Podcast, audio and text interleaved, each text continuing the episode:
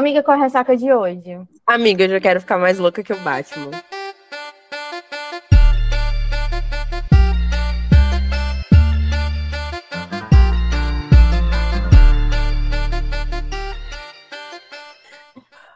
Oi, eu sou a Manuela Estevão. Oi, eu sou a Ana Alves e esse é o seu Ressaca Literária, o podcast. Aí! Eu queria dizer que mais uma vez é uma honra muito grande a gente estar tá aqui conversando com a Nana. Né? A gente tenta fazer mistério, como o Manu fala sempre, mas né, tá aí na chamadinha para vocês.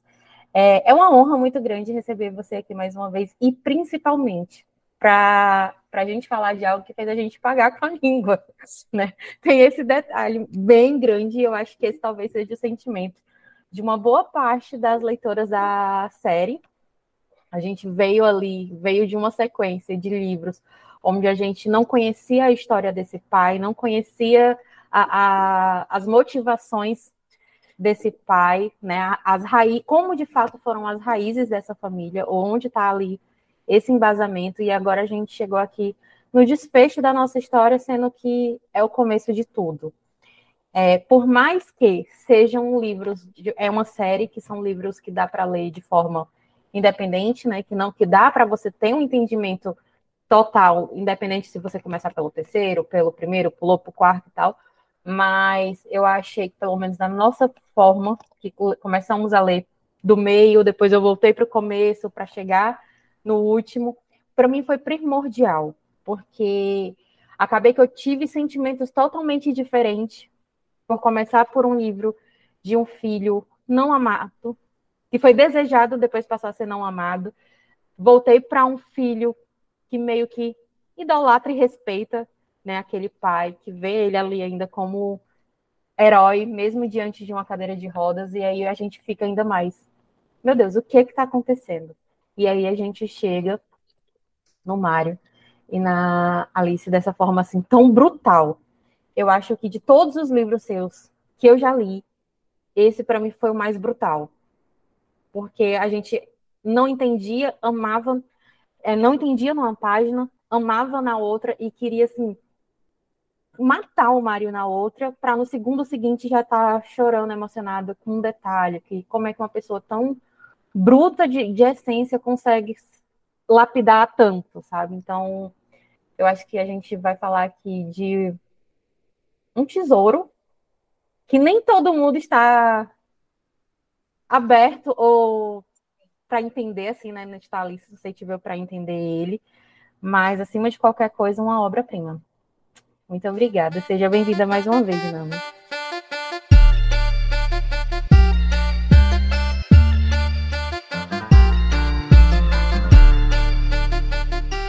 Obrigada, Mai. Obrigada, Manu. Olha, agora fiquei até sem palavras. Não, é, é um sentimento muito muito. Eu concordo muito com o que a Nay falou, assim. Eu acho que quando a gente lê essas histórias.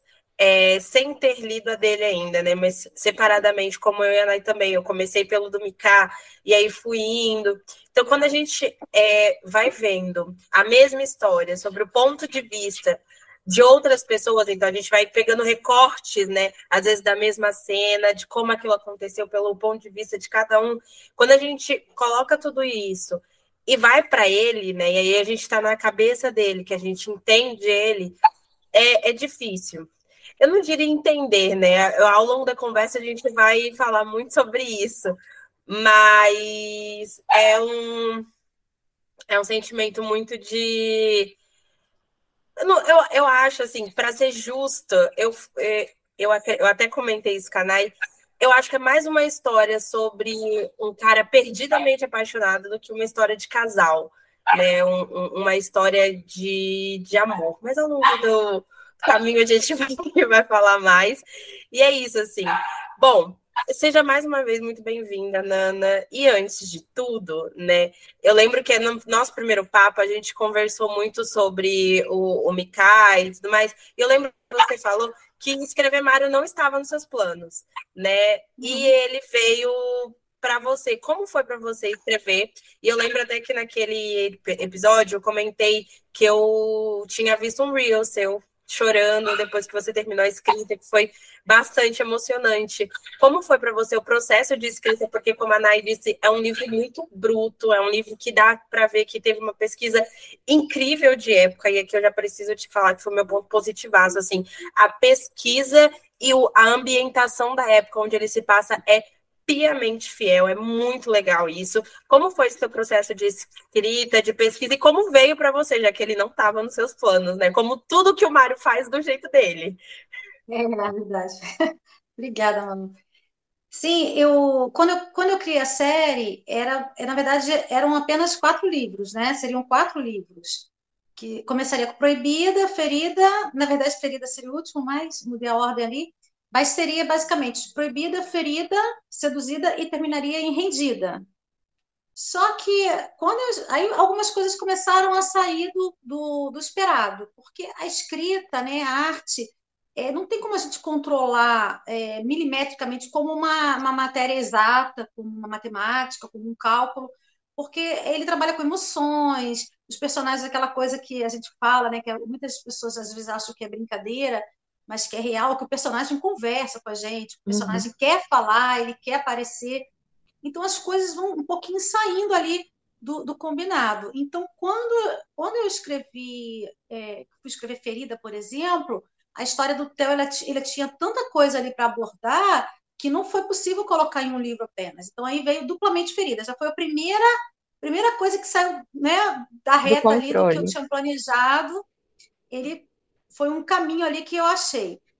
Aí depois veio Seduzida. E quando eu comecei a escrever Seduzida, como havia uma relação ali muito forte, né? Que tudo, tudo que do personagem masculino ali, do Mika ali na história, era sobre também a relação dele com o pai, né? Um segredo do passado. Por que, que ele foi uhum. o único da família que, uh, que saiu de casa, que foi renegado pelo pai? Então tinha todo um questionamento ali sobre o pai. Então eu sabia que naquele momento o Mário ele ia aparecer mais. Então, assim, a história do Mário e da Alice já tinha traçada na cabeça. Tinha tudo que eu ia abordar em cada livro, né? Só que seriam pontos pontuais, né? seriam questões pontuais ali no meio da história. Cada filho ia abordar como aquilo, aquela relação dos pais afetou a vida deles, né? O Joaquim, no caso ali com, com a Gabi, que eram os dois caçulas que sofreram com a ausência da mãe, é, o, o Theo, que acabou se tornando uma pessoa muito meio que mais forte, mais agressiva por conta de 18 anos ter que praticamente assumir. Ele teve tudo. que virar o pai e o empresário, né, do dia para a noite. O pai, empresário, já tinha uma personalidade, uma criação muito forte, uhum. né? Então ali a questão do, do Theo que é muito parecida com ele é muito parecido com o Mário. E o Seduzida, eu ia trabalhar o quê? A questão do pai e filho e aquela questão familiar, o que, que aconteceu? E quando chegasse em rendida, eu ia mostrar como isso afetou o Heitor e o Pedro. O Pedro de ter aquela carência que ele tinha, de também ser mais, mais de não querer se envolver, e o Heitor de ser aquela pessoa família, né, o contrário ali. E aí eu ia mostrar no final de rendida como isso influenciou todo mundo e qual foi realmente a história do Mário e da Alice. Ia terminar ali. Só que quando chegou no Mica, no livro dele, no Seduzida, eu trabalhando ali, quando o Mário aparece a primeira vez, né, que ele tem um POV ali no meio do, do livro, e ele apareceu, gente, eu fiquei muito apaixonada por ele, assim. E eu falei, meu Deus, ele é um personagem tão, tão denso, né? Porque eu já sabia a história dele, né? O que eu ia abordar. Uhum. Falei assim, é tão chato você, é, a, você abordar um tema é, que você quer de uma maneira superficial. E eu falei assim, seria tão bom se tivesse o livro dele. E eu pensando comigo, né? E aí teve, e quando tem o reencontro dele com o filho e tudo aquilo, quando eu tive a cena do final do livro, que é na moto, ele com, com o filho, né? E tal, eu falei assim, nessa, eu tenho que contar essa história para pra, as pessoas. E aí, quando eu terminei Seduzida, eu fui lá, né, no meu grupo, Nani e as Nanetes, e falei com as meninas. Falei, olha, vai ter o livro do Mário. E as meninas, sério, mas mas a gente já sabe o final, a gente já sabe o que aconteceu com eles, como é que você vai fazer. Eu falei, não, vai ter o livro dele. E aí eu fui escrever Rendida, né? E quando eu termino Rendida, eu já deixo ali no, no, no epílogo, né? Uma, um pontapé inicial, ali, uma, uma, uma abertura para do meu jeito, que é quando ele encontra o diário da Alice, né? Uhum. Que eu falei, bom, seria uma maneira dele entender e a partir daí eu contar a história deles. E pronto. Nisso, quando acabou o livro, acabou tudo e tal, eu comecei a me organizar com todas as anotações que eu já tinha para escrever o Mário. Só que nisso eu fechei contrato com a editora Planeta, que ia lançar a série. E ele ficou para o último livro. E, gente, veio pandemia, veio tanta coisa, e ele foi ficando, ficando, ficando, até que demorou demais, eu resolvi escrever e falei, não, já tinha escrito uma parte, né? E eu falei, agora vou continuar e vai. Acho que tudo tem que ser na hora certa, né? E todo o processo foi um processo muito emocionante, por, por vários motivos. Primeiro, por ser o encerramento de uma série, que na verdade iam ser quatro livros, viraram cinco e terminaram com seis, e mais três contos, porque no meio dessas, desses livros tem três contos, né? Que é Theo e Eva, O Natal da Família Falcão e O Renascer de Letícia. São três contos que aparecem ali e vem complementando também a história. Então foi além do que eu, tava, que eu tinha imaginado. Então, assim, eu, eu vi que seria uma coisa muito emocional, que eu teria que estar preparada e tinha que ser no momento certo, né? E aí foi, foi assim, muita emoção. Por isso, quando eu gravei, que eu chorei, eu não chorei só aquela vez, eu chorei várias vezes.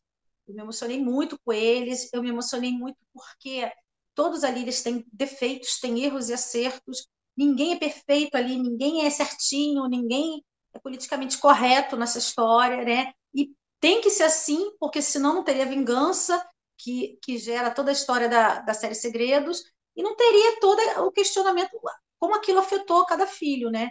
Então, foi bem emocional, bem profundo por essa questão. É, eu lendo, eu me emocionei bastante. Teve até uma vez que eu, eu lembro que eu assustei Manuela quando ele chega em casa com as cartilhas. Eu acho que foi o meu primeiro, tipo assim. Eu, eu queria ainda, não estava entendendo o Mário. Eu queria, tipo assim, não, não, não tem como ser uma história de amor com toda essa arrogância, com todo esse imediatismo dele. É. E aí é. ele chegou em casa com uma sacola com cartilhas. Eu lembro que era umas duas horas da manhã. A Manela ligou. Não era, pelo amor de Deus, o que, que você tá chorando dessa forma? Porque não dava para entender os áudios que eu mandei pra Manuela. Eu, Manela, ele tá ensinando ela a ler. A Manela, quem? Respira, tipo, conta o que que tá acontecendo. Porque eu não tinha falado nem que tava lendo, que era por leitura. E, não. e aquilo ali mexeu muito comigo, porque toda vida que ela fala sobre ele é que ele é o homem da terra, que ele é um homem bruto, que ele é um homem que não tem um tempo, que ele, tipo assim, ele não precisa, mas ele tá na lavoura, ele não precisa, mas ele tá no meio do gado.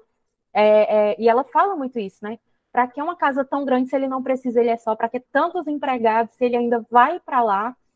Então, e ele, tipo assim, priorizar o tempo dele em dar para ela, pelo menos assim, um pouco daquilo que ele tem. O que ele correu atrás para construir ele tá ali, tipo, meio que dando para ela de livre e espontânea vontade, né? Tipo assim, com vontade. Então, eu acho que é nesses pequenos detalhes, que não é pequeno, a gente começa a ver ele de verdade. E isso para mim me pegou muito. Me pegou muito porque eu sou filha de agricultores, meus pais trabalharam na roça, meu avô tinha né, terra no interior e tinha né, um, uns boizinhos, umas vaquinhas e tal. Então, assim, meio que eu vivi um pouquinho, da, né, tanto que eu falei, eu, Manuela, eu tô escutando a minha tia-avó falar, minha tia-avó fala até hoje. Não tem mais ou menos um ano que eu fui no interior e eu com um macacão é, no meio da coxa. Eu tenho, tenho 34 anos, tenho 14 anos de casada. Meu marido estava comigo e ela me esculhambando porque eu estava andando com as pernas do lado de fora. Sabe? Tipo assim, 2023. É.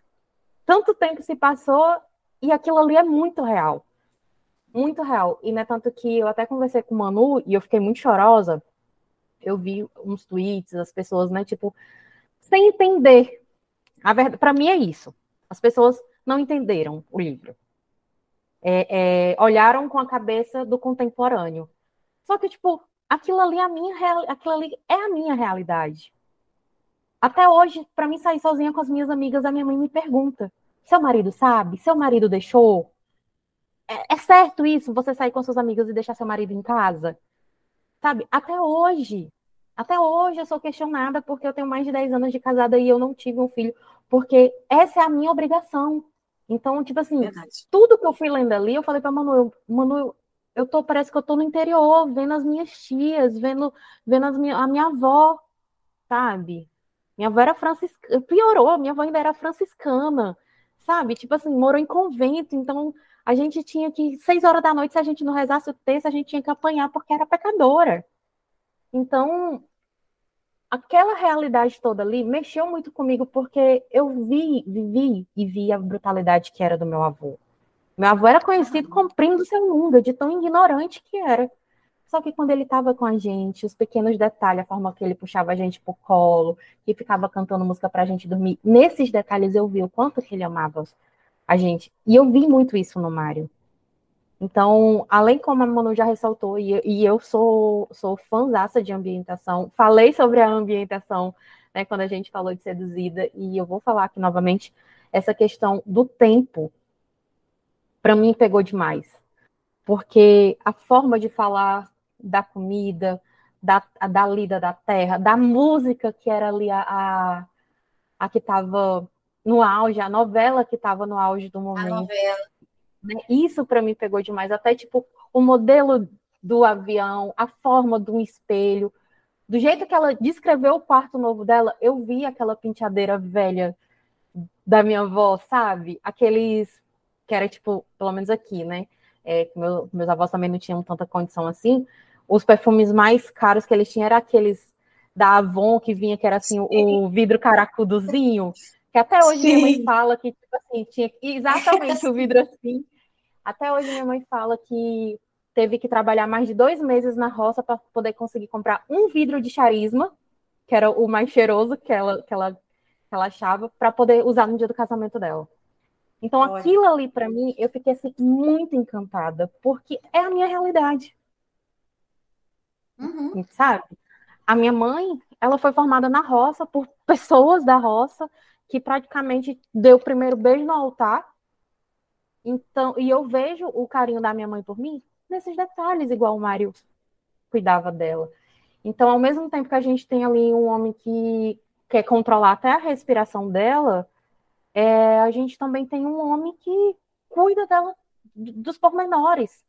Ela não sabia identificar quando ela estava doente e ele sabia só pela é. forma com que ela agia, né? Tipo, ela não sabia identificar nem com relação as gravidez que ela, que ela ia tendo, né, no decorrer. E ele, pela forma do corpo dela, ele sabia, ele abdicou, tipo, do tempo dele para dar tudo para ela, sabe? Assim, eu em vários pontos do livro, tipo, eu gritei, porque eu dizia, não, Mário, não vai por aí. E em vários pontos do livro, tipo assim, eu chorei, porque é uma história de amor, mas o amor ele não tem que ter muita explicação, né? Então, assim, não é todo mundo que vai que vai entender, né? E eu fiquei muito sensibilizada assim em diversos momentos. Diversos momentos, porque o mar ele não pede para a gente entender não. ele. Ele não pede para os filhos, ele não pede nem para ela entender ele. Ele só pede para viver o, o título diz tudo, né? O título diz tudo quem é o Mário. É do meu jeito, é, é o jeito dele, é daquele. E, e, ele, ele vai naquela fome de tudo, né? Tudo é, é muito visceral, é muito é muito emocional, é, ele dificilmente ele tem a razão, tudo que ele faz é muita emoção, né? Muita emoção. E, e eu sabia, quando eu, quando eu até que eu falei aqui para vocês, quando eu tive a ideia de escrever o livro, que eu falei com as meninas lá no grupo, o ponto principal foi esse. As meninas falaram assim: Nana, não vou ler, porque é um livro que eu já sei o final, eu já sei o que acontece com a Alice. Eu não gosto do Mário. Muitas pessoas falavam: eu não gosto do Mário, porque o que ele fez com o filho, o, o jeito dele, eu não gosto. Então havia todo mundo contra a, a, aquele livro, né? Mas aí eu falei: não, a ciência, isso eu falei no final de Seduzida. Eu falei, eu vou com calma, porque assim, eu sou muito, eu sou um pouco do Mário, né? Assim, eu sou muito visceral, eu sou muito emocional, eu sou muito instinto. É, eu, por exemplo, nunca fiz um curso de escrita na minha vida. E o dia que eu fui fazer um curso de roteiro, até que foi com o Marcos de Cabrito, que eu quis fazer, que ele foi me, me falar algumas dicas, algumas coisas, eram coisas que eu já fazia de maneira instintiva. Eu já sabia fazer aquilo, só que eu nunca tive um curso para me falar como tinha que fazer aquilo.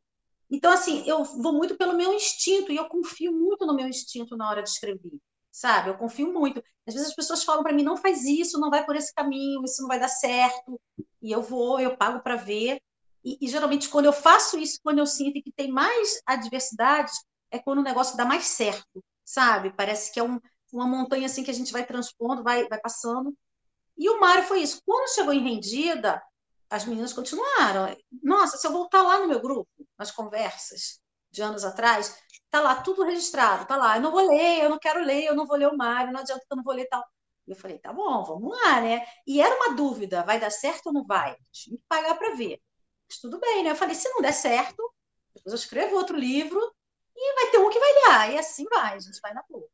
Então tá bom. E aí, quando eu escrevi Rendida, que eu terminei com ele descobrindo o diário e tal, muita gente mudou de ideia. Muita gente falou, ai, agora eu quero ler. Fiquei curiosa. Eu quero saber o que, que aconteceu, o que que... Fala para mim tal. E aí ficou aquela coisa meio dividida, né? Então, desde o princípio, eu sabia que era um livro que ele ia ter opiniões diversas. É, é um livro que, te, que gera muita interpretação. Então, cada um, eu vi pessoas, por exemplo, que amaram, amaram a Alice, amaram e falam que a Alice é o cristal, que a Alice.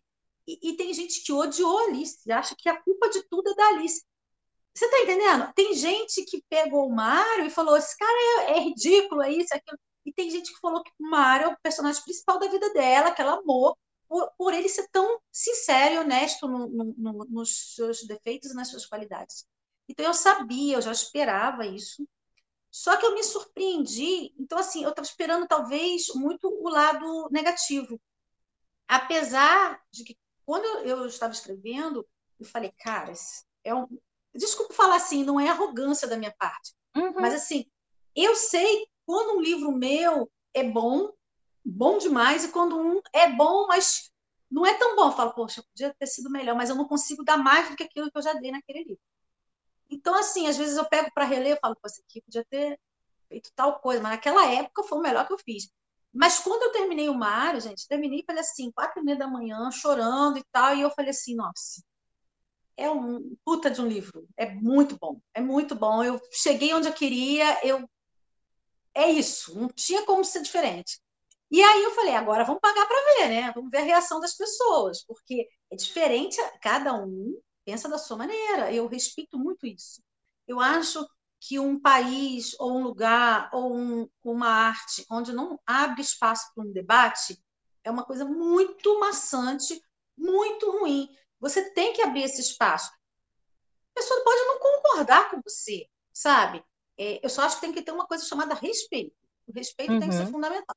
Agora, o debate é, é legal. Então, assim, quando eu vi é, pessoas focando em determinados pontos da história somente, ah, porque começa a ler porque ele é abusivo, ou porque ele é. Não entende que é um livro de 1970, é um livro em que aquele cara se fez sozinho no interior, como você acabou de falar, a história do seu avô, de tudo. É um cara que já é a personalidade dele, uhum. ele é assim, ele é desse jeito, né? O nome do livro é isso, do meu jeito.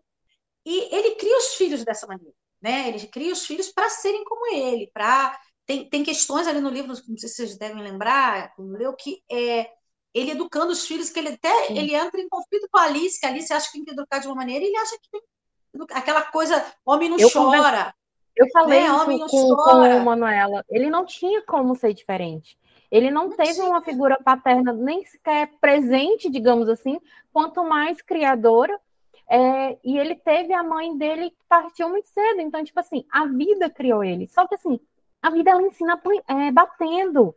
Sim. E ele ensinou para os filhos, né, né, tanto que na leitura coletiva eu brinquei várias vezes, né? Que eu disse que a skin, minha, minha skin preferida dele é a skin pai, porque é justamente a que nos surpreende, porque ele apanhou para aprender com os filhos, ele gritou para não bater. Sim. Ele foi bruto para não bater.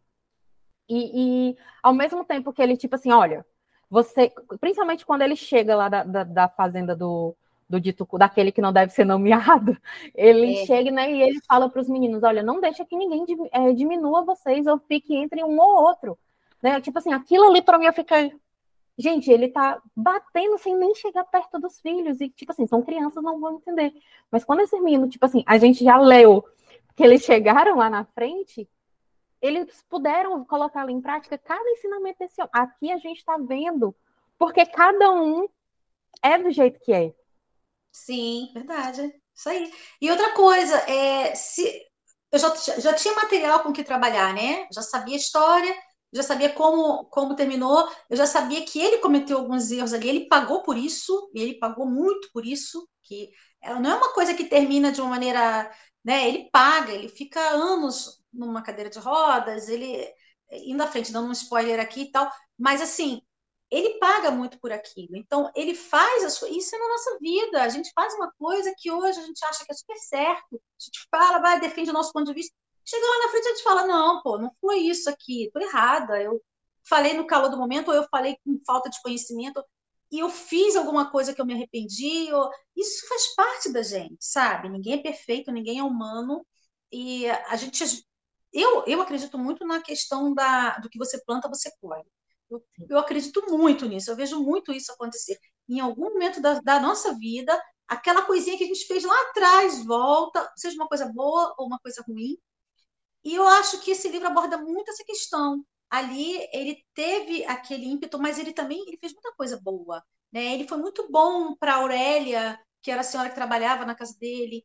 Ele foi muito bom para a tia. Ele foi, ele tentou ser um pai para os filhos dele, apesar de errar, de então, assim, eu acho muito legal essa parte, mas essa questão da, da crítica eu já esperava. Agora, o que me surpreendeu muito foi a reação positiva dos leitores, sabe?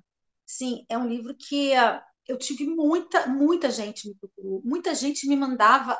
Gente, eu juro assim, juro por Deus, era muito áudio, muito vídeo das pessoas chorando, das pessoas falando, das pessoas querendo, falando, não, por favor, eu só quero falar, só quero desabafar, e desabafando comigo, e, e querendo, sabe? E várias questões diferentes, assim. Uma coisinha que chamou a atenção de um, outra coisinha que chamou a atenção de outro. Eram várias abordagens bem diferentes. E, e eu, eu falei assim, nossa, tudo que um autor quer é despertar emoção no, no leitor.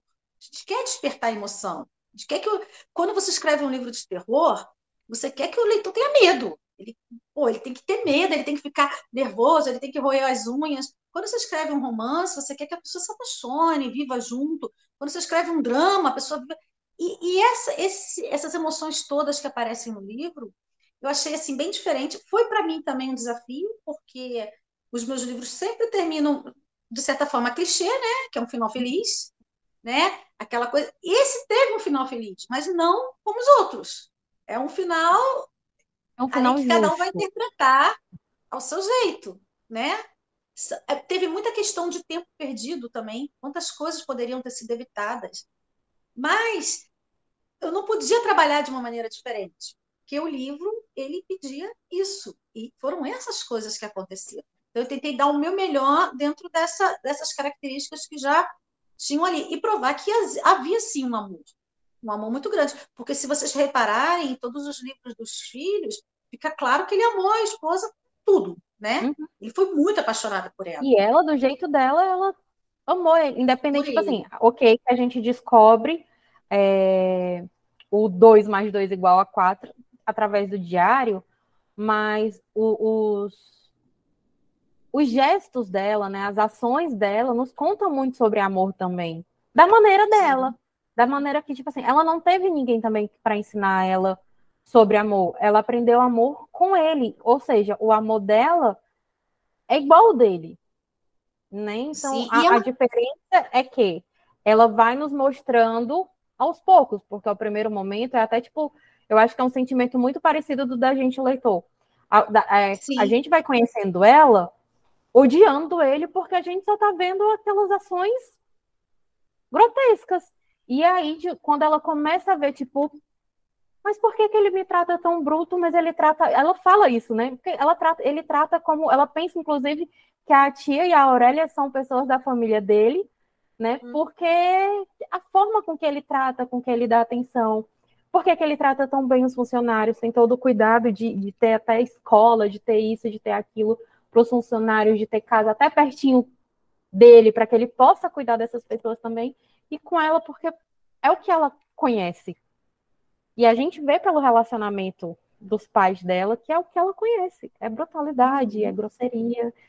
Então, quando ela começa a enxergar ele com outros olhos, eu acredito que também é o momento que a gente respira, relaxa e começa a ver ele né, de uma maneira diferente. E aí, no gesto, igualmente acontece com ele, nos gestos dela a gente vai vendo esse amor, dela de fato começar a desejar uma família, dela de fato começar a procurar por ele, com outras, não só tipo para ensinar, e ela apreciar os momentos que eles estão ali juntos. Então, Verdade. eu acho que ela, assim, eu não vou dizer que ela é a culpada ou que ela é a heroína da história. Eu acho que os culpados da história é a vida. Sim. Tudo foi levando eles, né, para ir para um, um, lado. E a vida que formou esse, esses caráteres, né? E, e, e, realmente assim, não tinha como ser diferente, não Sim. tinha como ser mais rápido. Quantas coisas na vida da gente, tipo, de fato, a gente não deixa passar que poderia ser resolvida numa ligação, numa isso, numa aquilo, mas a gente quer provar, quer ir para o outro lado e tal. Eu acho para mim que foi assim, no ponto. Até mesmo porque a gente está falando de 1970, até chegar em determinadas conclusões eram mais difíceis, não existia essa tecnologia. E olha que ele tinha condição, e a gente já vê é muita coisa que na vida real nem todo Sim. mundo tem esse acesso. Né? Verdade. A questão até dela ali, que tem um período que ela fica depressiva, né? É, hoje em dia se fala muito de depressão, se fala muito, né? A gente tem psicólogos, psiquiatras, a gente vê várias matérias e tal, mas na época não era uma coisa comum, né? Na época era uma questão de, de qualquer problema de família. Eu lembro, por exemplo, falando assim, eu morava num lugar bem, bem pobre, né? No, no, em Nilópolis, na Baixada Fluminense e tal. Tinha uma família também do meu lado, assim, que era bem pobre, e, e tinha uma moça que trabalhava, ela trabalhava em casa de família. Ela era bem jovem na época, que ela era dessa família. Ela trabalhava em casa de família e ela um ela era muito assim, ela trabalhava em casa de família e quando ela estava sábado e domingo em casa, ela estava dando faxina em casa, limpando, lavando, sabe? Ela era pessoa que trabalhava muito, muito, muito. E um dia ela surtou. Ela surtou do nada, assim, surtou, começou a gritar, a querer rasgar as coisas por fogo dentro de casa, babá. E, e aquela ignorância, né? Quer dizer, ela deve ter tido um surto por algum motivo que hoje você faria um tratamento e tal, e poderia resolver. Ela foi internada, ela ficou anos internada no hospício sabe? A vida dela acabou ali. Então, assim, naquela época era muito isso, ainda mais quando as pessoas eram mais pobres e tal. Eh, não havia um, uma, uma, procura pelas causas, né? Havia, você vai lá e resolve o problema de uma vez e acabou. Então, assim, eu fiquei com, essa, com esse pensamento muito claro ali na hora da escrita, né? O medo de, de ou exagerar, ou sair do ponto ali, mas sabendo que eu teria que abordar algumas coisas e criar esses debates, né? E, e o, a Alice, assim, eu fiquei surpresa, muito surpresa, muito surpresa por várias pessoas não entenderem a Alice. Eu tive que fazer um vídeo, sabe, falando, gente, pelo amor de Deus, olha com mais calma, olha com mais cuidado, assim, porque quanta coisa aconteceu com ela, né? Quanta, quanta, ela foi tirada do meio dela, ela foi obrigada, ela foi, sabe? Tudo bem que ele, ele deu tudo para ela, mas até chegar a isso, até ela entender, até, ela passou por momentos muito complicados, ela não teve direito de escolha, entendeu? Então as pessoas já foram julgando muito ali, julgando o Mário também. Mas eu acho que isso também é normal, é para isso que a gente coloca ali as questões polêmicas, né? Senão você faz um livro linear, que tudo dá certo, ninguém vai falar nada, porque já é o esperado. Agora, quando você coloca pessoas que erram muito, que vai ter interpretação, interpretação diferente, não tem jeito. É, lembrando que a gente está falando de uma menina que ela foi ensinada que ela só poderia deitar com o marido à noite, que ela não poderia Sim. ficar nua na frente do marido, ela não poderia se olhar no espelho, até mesmo porque ela nem sabia o que era um espelho. Uhum. Então, é além da, da, da, Como é que eu posso dizer? Da disparidade ali da que ela vivia para que ele que ela passou a viver é, a ignorância mesmo no sentido assim da burrice. Ela não tinha acesso ela não tinha o conhecimento.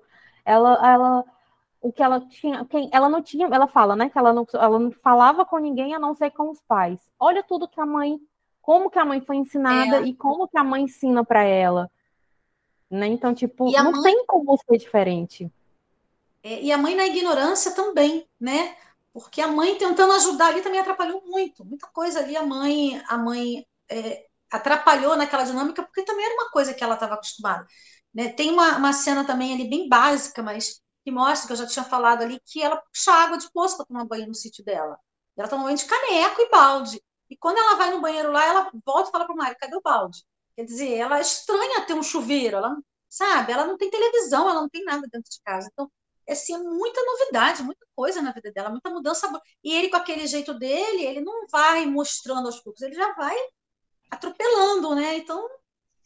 A gente tira isso pelas próprias roupas, né? Ela não sabe o que é a metade das coisas que ele dá para ela no guarda-roupa e ela continua a vestir ali aquela mesma sandalinha, né? É, é, furada já. E ele fala, tá, mas o que, que é isso? Né? Tipo, você tem, ela, é como se ela dissesse assim, tá, mas eu nem sei o que são aquilo, né? Tipo, quando ela vê as lingeries, ela, ela pensa logo besteira, porque ela não sabe o que, que é, como é. E quando chega lá na frente, que a gente vê ela falando da questão de maquiagem, que ela já consegue ver direitinho, quando a gente consegue ver essa evolução dela de que ela já busca ele para ela acompanhar ele nas coisas de, de, do trabalho, né? Que eu, eu achei isso muito legal, eu achei isso muito bonito.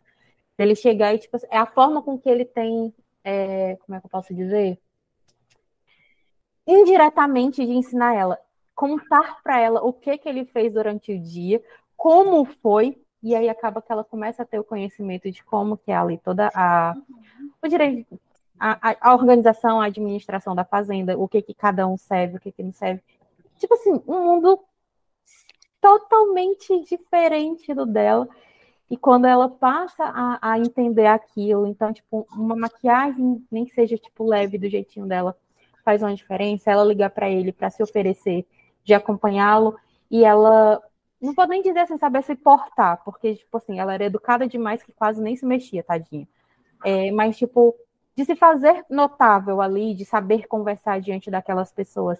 E ela até ter já a malícia de saber o que é que está ali só por empre... né, por trabalho ou por interesse, e depois a gente sabe que é uma crise de ciúme, na verdade, mas esse despertar dela em conhecer essas, esse outro mundo que ele apresenta para ela, como tipo que é uma máquina fotográfica, o mar, sabe assim, esse outro universo assim é muito legal. Porque na verdade é... para ele é só a vida, né? E para ela é tudo. Eu Sim, eu achei bem legal isso também dele, ele inclui a Alice em tudo, né? Tudo na vida dele, ele quer que ela faça parte da vida dele. Ele não quer que ela seja aquela matuta, aquela pessoa que, que ele conheceu, que era que ele até fala em alguns momentos como um bicho do mato, né? Que ele acha uhum. assim. Ele quer que ela cresça, que ela estude, que ela viaje, que ela conheça os lugares, que ela leia. Então, ele, ele o que ele sabe, ele passa para ela em questão de música, de livro, então, assim, é uma vida a dois em que ele faz de tudo para que ela participe, para que ela esteja ali. E ele é muito atento no, nas coisas que ela gosta, né? Porque quando ele vê que ela gosta de alguma coisa, tem uma hora que dá lá erva daninha no, nas plantas dela, ele podia mandar qualquer empregado ali cuidar daquilo, uhum. um fazendeiro, ele tem vários, mas ele faz questão dele lá tirar aquilo para ela. Quando ele vê que ela, ele dá a máquina fotográfica, sabe? Então, ele ele está sempre atento às necessidades dela, sabe? Eu achei isso muito legal, muito é, que compensa muito, né?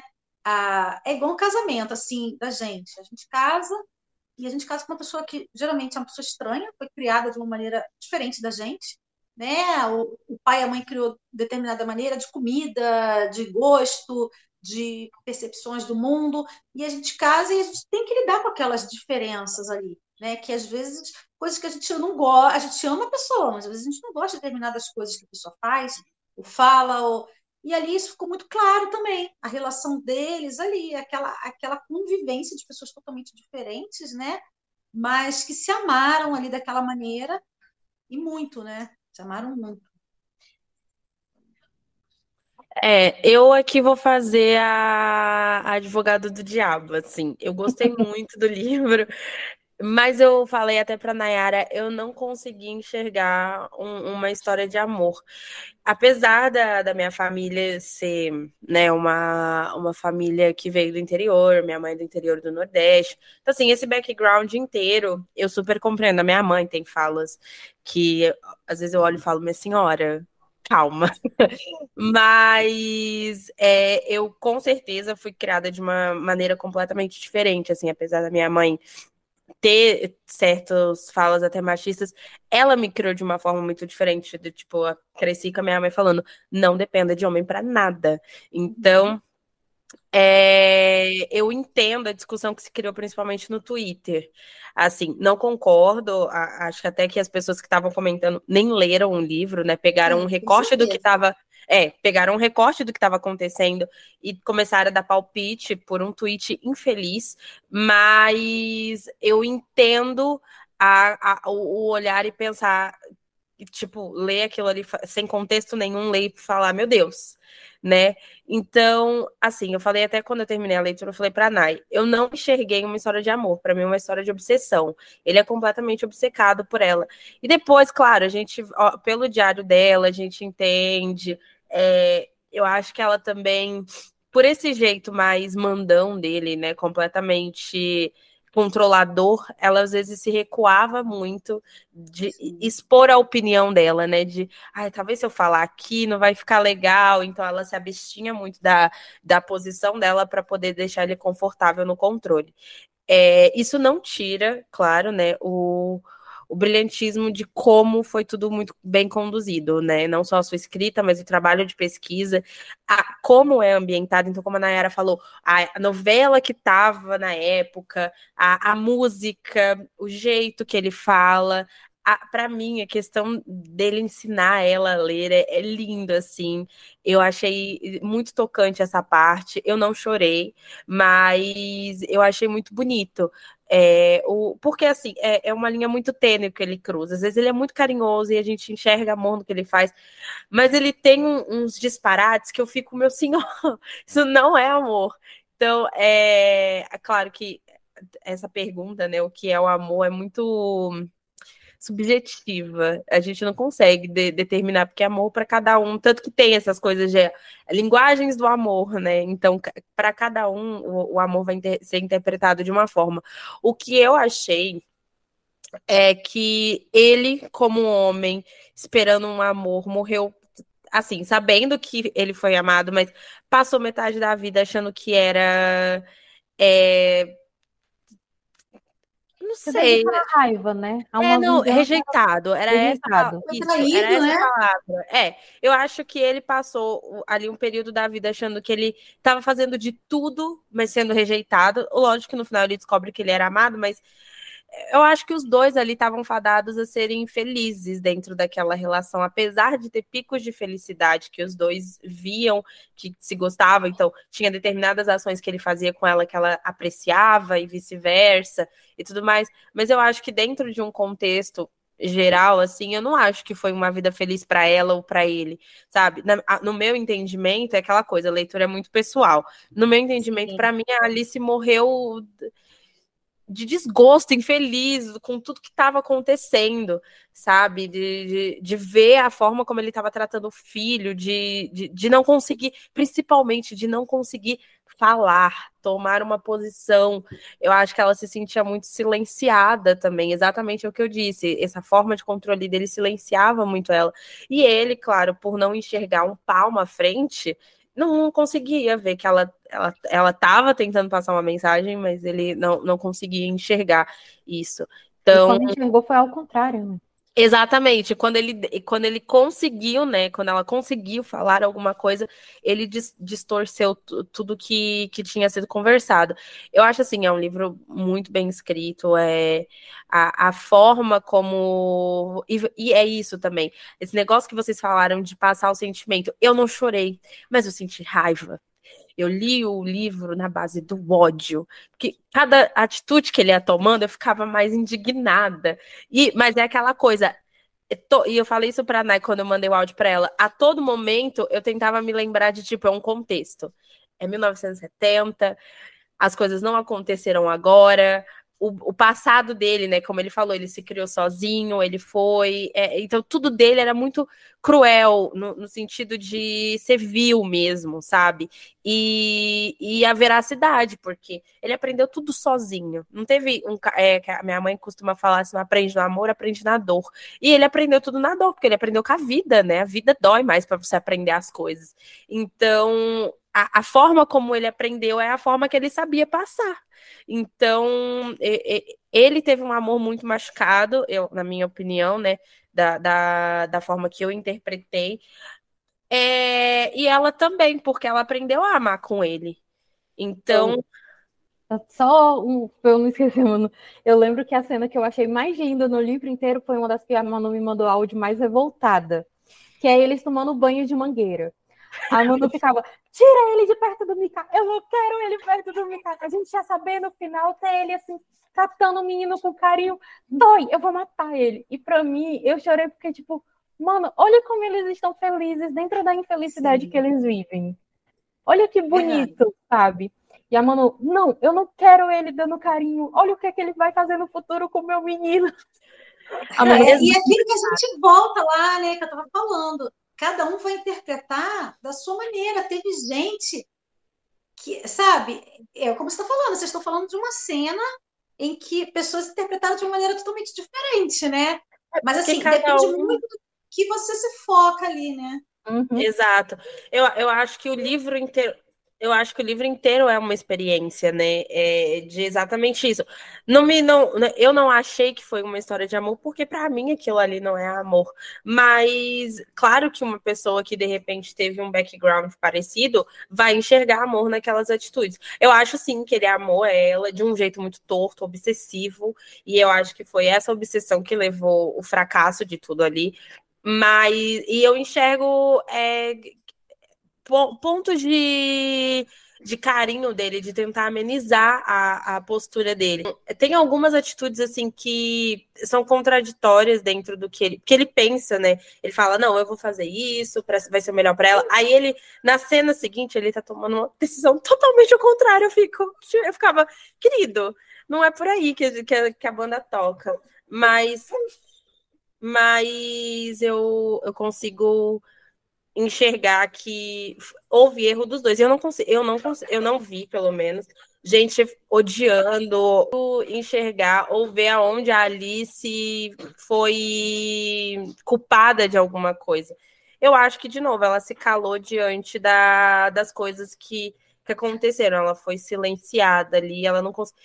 Ela era uma, uma pessoa que como vocês falaram, ela não tinha nada, gente. A menina tomava banho de balde, de canequinha. Ela não sabia nada, ela vestia as mesmas roupas. Ela, literalmente, no sentido literal da palavra, ela era muito ignorante. Então, assim, como que ela via aquele cara que estava no poder, rico, e todo mundo respeitava e trabalha e o caralho a quatro? Como é que ela ia chegar para esse cara diante de tudo isso e falar a, a versão dela. Ela conseguiu, com certeza, se sentir intimidada. E ainda tinha os ensinamentos da mãe, né? Ó, você Sim. não fala, você não tira roupa, não, exatamente. Não anda, desligue a luz, né? Tanto que o, o, discurso lá do Twitter, né? Uma boa parte foi relacionada à cena da primeira vez deles, da, da Isso, é. Eu ia puxar é, esse assunto.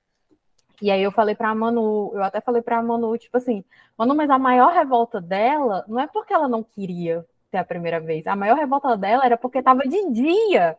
E a mãe dela disse que isso era pecado. Sim. A maior revolta dela Sim. é porque os pais dela estão tá em casa e é pecado fazer no mesmo teto que os pais. Tipo, o pior. Porque é, se a é gente, a gente para pra pensar assim, a mentalidade dela era essa. A mãe falou: você, à noite você vai levantar a camisola e pronto. E aí, de repente, o cara. E ele já tem um pensamento totalmente diferente. Porque ele não quer uma mulher. Ele não queria que a Alice fosse envergonhada, tivesse vergonha. Ele queria uma mulher livre sexualmente ali com ele. Para fazer o que ela tivesse vontade, para ela explorar a sexualidade dela. E até um pensamento muito muito acima, muito além da época. Progressista, época, né? Uma esposa assim, submissa, quietinha, e eles queriam ter as experiências mais quentes, carnais, na rua. Era um pensamento muito comum, muito comum. Tinha Sim. a mulher de casa e a mulher da rua, né? Já o Mário não, ele queria é, ele queria a Alice ali livre sexualmente. Ele queria a Alice uma mulher completa, ele queria uma mulher livre. Só que só. ele tem os pontos dele de qualidade e de defeitos, como ela também tem. Muita coisa ela podia, se ela tivesse falado também, ele poderia ter entendido, ele poderia ter mudado. Ele ficava sem entender o que ela queria, o que ela estava pensando, e o tempo todo ele achando que era, uma, era o Pablo que estava ali na cabeça dela, que era o. Entendeu? Então foram muitos desencontros e muitas questões que eu acho bem legal quando eu recebo, por exemplo, um feedback de uma leitora que fala assim para mim. Teve uma menina que falou para mim assim: é bem legal porque eu sou muito parecida com a Alice. Eu sou fechada. Às vezes meu marido fala: por que você está assim? E eu não falo. Ela falou: é bem legal porque eu comecei a me analisar e falei quantas coisas às vezes eu poderia ter resolvido se eu contasse, Falando. se eu falasse, se eu mostrasse meu ponto de vista, para outra pessoa também não adivinha o que você está sentindo, o que você está pensando, né? E eu acho que o e... que acontecia é que a Alice também ela não conseguia construir esse pensamento, né? Justamente por conta da criação dela, da onde ela veio. Às vezes ela não conseguia se expressar, ela não conseguia passar o que ela estava sentindo, ela não se entendia. É, isso tudo foi criado exatamente para isso, para mostrar a personalidade dela, que não é do nada. Né? Ela teve uma história ali e ele teve uma história também. Então, se eles tivessem tido umas conversas, se eles pudessem é, é, é ela falar até para ele, ele também era uma pessoa muito carente, né? Ele era uma pessoa carente de amor. Ele era sim, ele obcecado por ela, porque isso ele ficou desde o primeiro momento. Agora sim, é, é, o que eu falei, cada um vai ter sua interpretação. Eu achei a cena da mangueira a coisa mais linda. Eu escrevi chorando, porque eu achei uma cena de família e ali, e ela já estava amando ele ali, ela já amava ele ali, ela só não falava. E assim, eu discordo da Manu quando fala que teve picos de felicidade. Não, pelo contrário, ela só não se deu conta da felicidade que ela tinha. Ela demorou a perceber. Então, quer dizer que não, não teve. E quem está lendo vai interpretar do ponto de vista dela, dele, ou por algum motivo ali que você pega na leitura, que é o que você se agarra, né? E discordando também, eu acho que a história de amor, maior amor que eu já escrevi, de todas, sabe? Eu fiquei com essa sensação.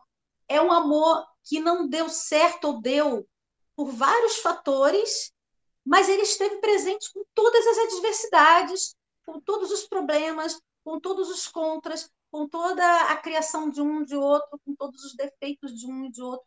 E assim, eu acho que ela, do momento que ela olhou para ele na igreja, que ela sentiu tudo aquilo diferente, ela amou ele ali também. Ela já sentiu que aquilo ali era totalmente diferente. E isso que assustou muito a Alice. É ela ter percebido uma, uma realidade totalmente contrária ao que ela estava acostumada, né? E assim, é isso. Eu acho que a, cada um. Gente, teve muita gente, mas muita gente que falou para mim, não, odiei a Alice. Eu queria só o Mário para mim, eu odiei a Alice. E teve gente Nossa, que falou, gente, eu não, gostei do Mário. E a Alice é Alice é meu cristal. Então, houve, assim, foram pontos de vista muito diversos, muito diferentes, sabe? É como se você tivesse, eu tivesse aqui, você aí, e tivesse um seis no chão. Você está vendo nove, eu estou vendo seis, sabe? E, e, e, dependendo do meu ângulo ali, eu vou ver uma coisa diferente. E eu acho isso bem legal, essa questão da interpretação. A questão do Twitter, eu, para falar a verdade, eu não, não, sou muito de entrar no Twitter, né? Mas eu acho o Twitter muito. Eu acho as pessoas ali muito. Uma, uma grande parte de pessoas que vão muito sendo levadas pela opinião dos outros. Você falou uma coisa, vamos cancelar. Aí vai aquela horda atrás, uhum, porque tudo é para cancelar. Uhum. Tudo é cancelamento, tudo é errado. Então, é, é uma coisa que me preocupa muito hoje em dia. Por exemplo, você tá, aqui a Nai leu, e a Manu leu. Tiveram opiniões totalmente diferentes, mas vocês leram, vocês tiveram a experiência de saber o que, é aquilo. Cada um, uhum. como você vai se sentir. É a mesma coisa se eu te der um brócolis para comer, e tem gente que vai falar, nossa, adorei brócolis, tem gente vai falar, nossa, coisa horrível que é brócolis. Gente, é, um, é normal, são opiniões. Agora, eu acho muito chato quando a pessoa fala assim, não, eu odeio brócolis, mas nunca nem chegou ao ponto de experimentar um prato com brócolis. Então, muita gente ali eu vi que não tinha lido, porque pelos hum. comentários, você primeiro a menina fez uma postagem totalmente é, da opinião dela e, e, tipo assim, eu achei, né? Você falar assim, é, se você gosta de, de cara abusivo, ela já está falando o que é para ela. Então, assim, tipo, quem vai ler, tá todo mundo errado que está lendo e que está curtindo, porque todo mundo gosta de um macho abusivo e teve uma, uma, uma experiência é, como se as mulheres fossem burras. As mulheres não soubessem que é uma ficção ou não soubessem ler, interpretar e tirar suas conclusões, gente. Então, é assim, tem Olha, ontem mesmo eu entrei para o meu grupo das Nanés, estava doida para ler um livro. E eu ando muito cansada de ler livros iguais. Os livros estão muito repetitivos. Os livros são mais do mesmo. Sabe, muito. Eu, eu pego um livro, começo a ler e falo, gente, é isso, de novo. E eu fecho. Você já sabe onde vai terminar, entrei, né? Sim, eu entrei no grupo e falei assim, gente, pelo amor de Deus, me indica um livro bom. Vocês tenham lido, Pode ser o que for, pode ser polêmico, se for polêmico, melhor ainda. Alguma coisa que mexa com as minhas emoções, que me faça. Pode ser suspense, pode ser terror, pode ser romance, mas que seja um livro bom, bom, bom. Aí elas começaram a dar várias dicas, né? E eu indo lá na Amazon e comprando, comprando, comprando, comprando, comprando. Entendeu? Então, assim, quando o livro. Eu acho que é isso. Mas tem momentos que você está afim de ler só aquilo mesmo. Estou afim de ler um clichêzinho, uhum.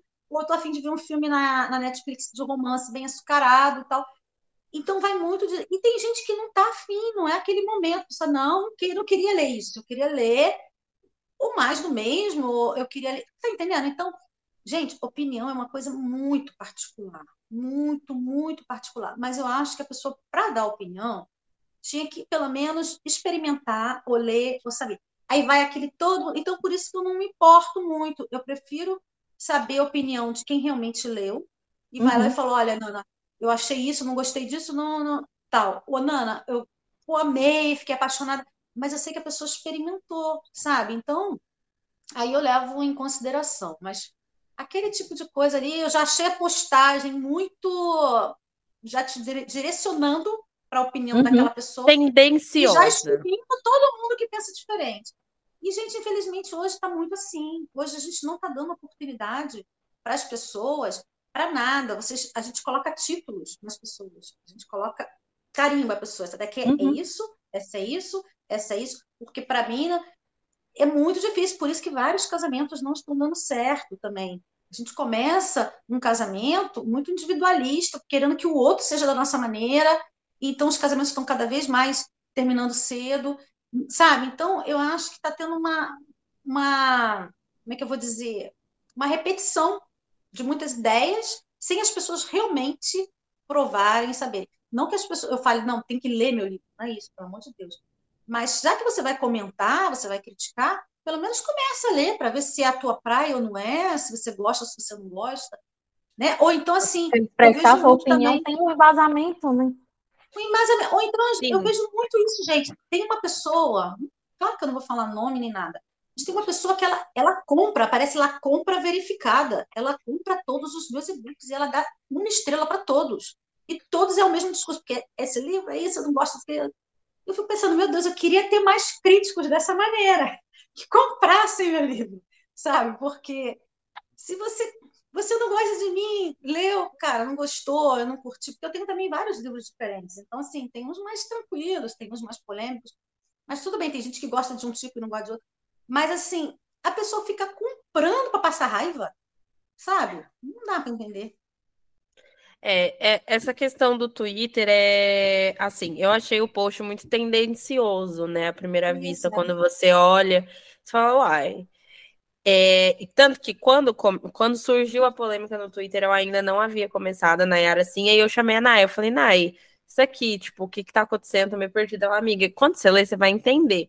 Mas não é nada disso, não tem estupro nem nada, que era essa discussão que tinha sido levantada, né? Que o Mário era abusivo e que ele havia estuprado a, a Alice.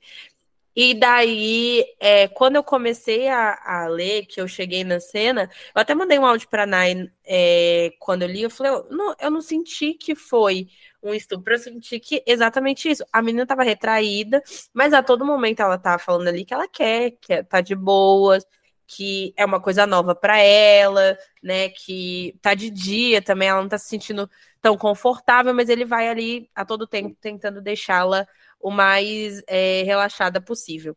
Eu acho que quando esse tipo de discussão acontece, principalmente no Twitter, que é uma onda de cancelamento muito grande, é, é, é uma manada, né?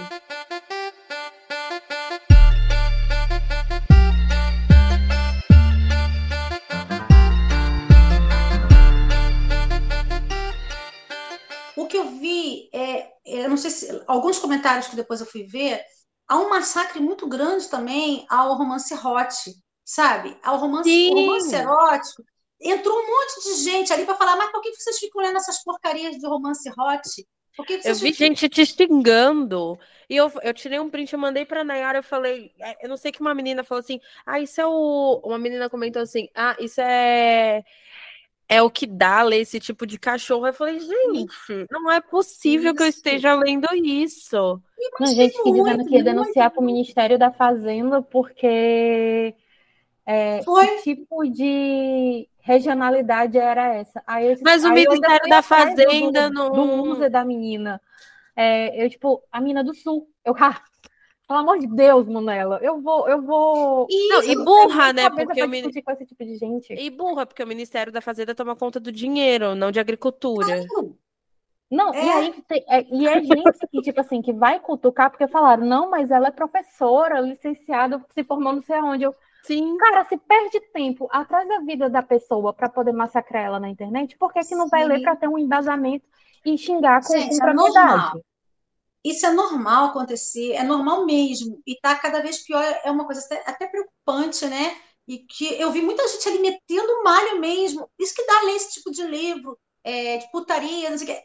Gente, como é que pode? Nós estamos no século, no século XXI, em 2023, quando a gente tem liberdade de falar, você vê que a maior tem, temos escritores é, homens também que escrevem hot, mas tem, a maioria é mulher, né? Sim. Quando você escreve para mulher e, e, olha, olha o, o desrespeito, e, e, são pessoas que falam tanto em respeito e, e, e você ser aberto a respeito, a respeitar as diferenças, e você vai lá e esculacha as mulheres que leem romance erótico como se fosse um monte de burra. São burras, uhum. são já ouvi falando que são mal amadas, são mulheres que, que não trepam. Já, já, já tem. Sim, mal amada, mal comida.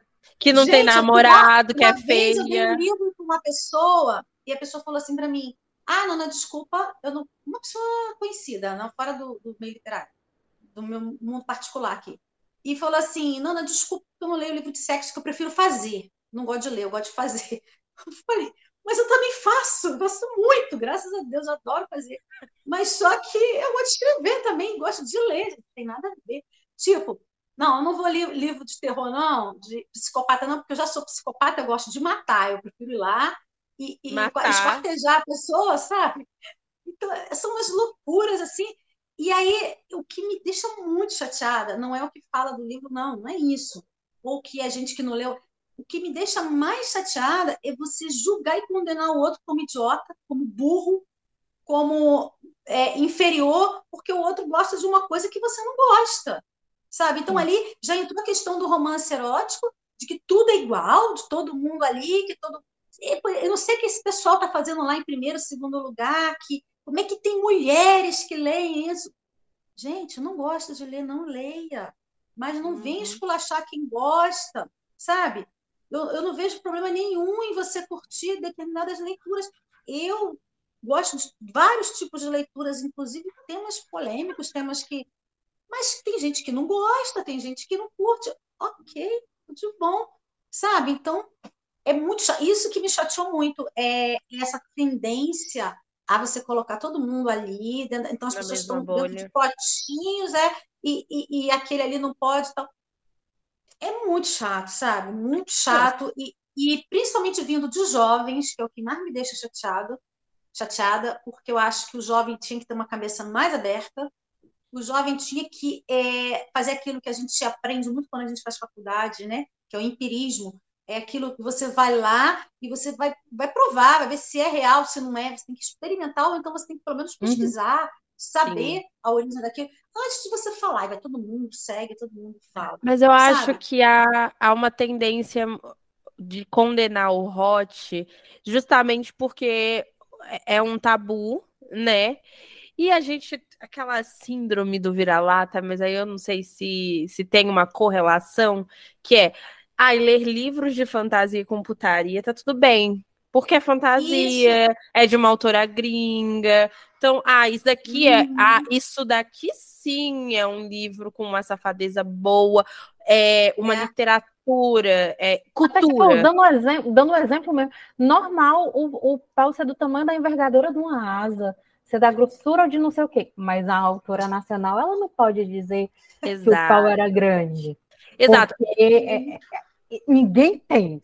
Exato. É assim, é, o do, aqui o nosso não pode, mas a fulana lá na puta que pariu pode, sabe? Sim. E se você e, aí eu falo direcionado mesmo para quem tem esse, claro que a pessoa que tem esse tipo de pensamento não tá nos ouvindo, mas se tiver, assim, é, é dá um trabalho do caralho escrever hot.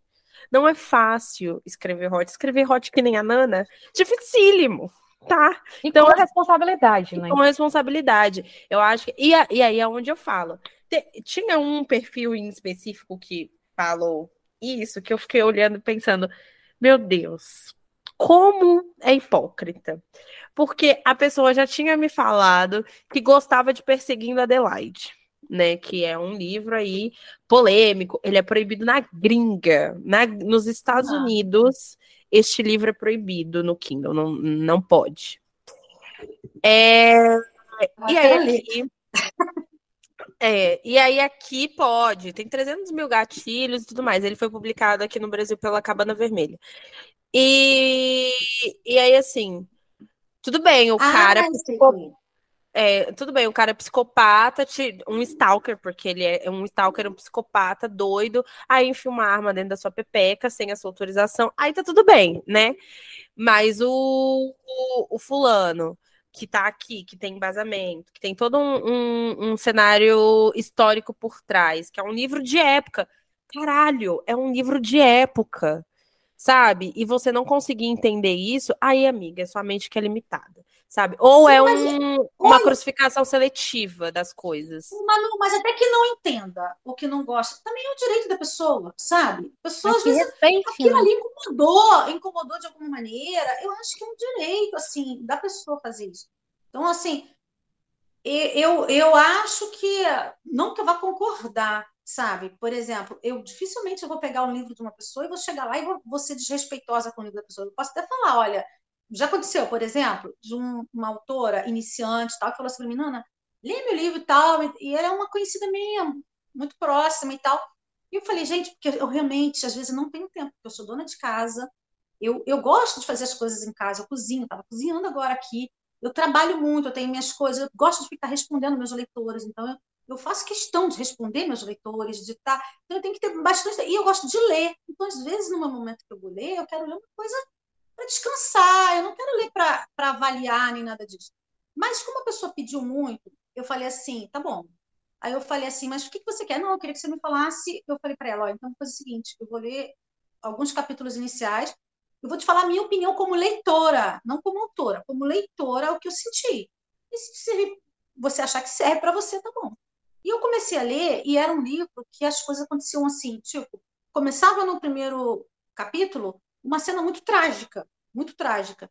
Mas a cena não me tocou em nada. Foi tudo muito rápido. Sim, entrou no hospital, morreu, babá, acabou. E eu falei assim, nossa, eu não criei nenhum, nenhum, é, nenhuma intimidade com, com, com personagem. Então, para mim, assim, morreu, quem é que morreu? Morreu, sei lá, caiu um poste ali. Para mim era isso. Eu falei, não, você tem que criar alguma coisa. Mas tá bom. Aí eu fui e falei para ela de uma maneira super educada, e eu falei assim para ela: lê o livro é, Mr. Mercedes, se eu não me engano, é esse o nome do Stephen King. Que eu achei super interessante, que eu gosto muito de ler o Stephen King, eu aprendo muito só observando a escrita Cara, dele. Ele é eu maravilhoso! Fico... Ele é maravilhoso. E eu não, estou nem te falando aquele que ele tem um livro lá que ele dá dicas, né, de escrita, eu não estou nem te falando isso. Eu estou te falando, eu gosto de ler para eu aprender com ele, que eu observo, cara, como é que esse cara fez isso? E olha só, só assim, bem rápido, eu vou ser bem rápido. É, o livro, não sei se vocês já leram, mas é um cara, é um psicopata, ele tem uma Mercedes, um Mercedes preto, um carro preto, todo preto, e ele decide matar umas pessoas que estão numa fila de emprego, pessoas todas desempregadas, que estão numa fila, dormiram na fila de madrugada para conseguir, que são poucas vagas de emprego ali, né?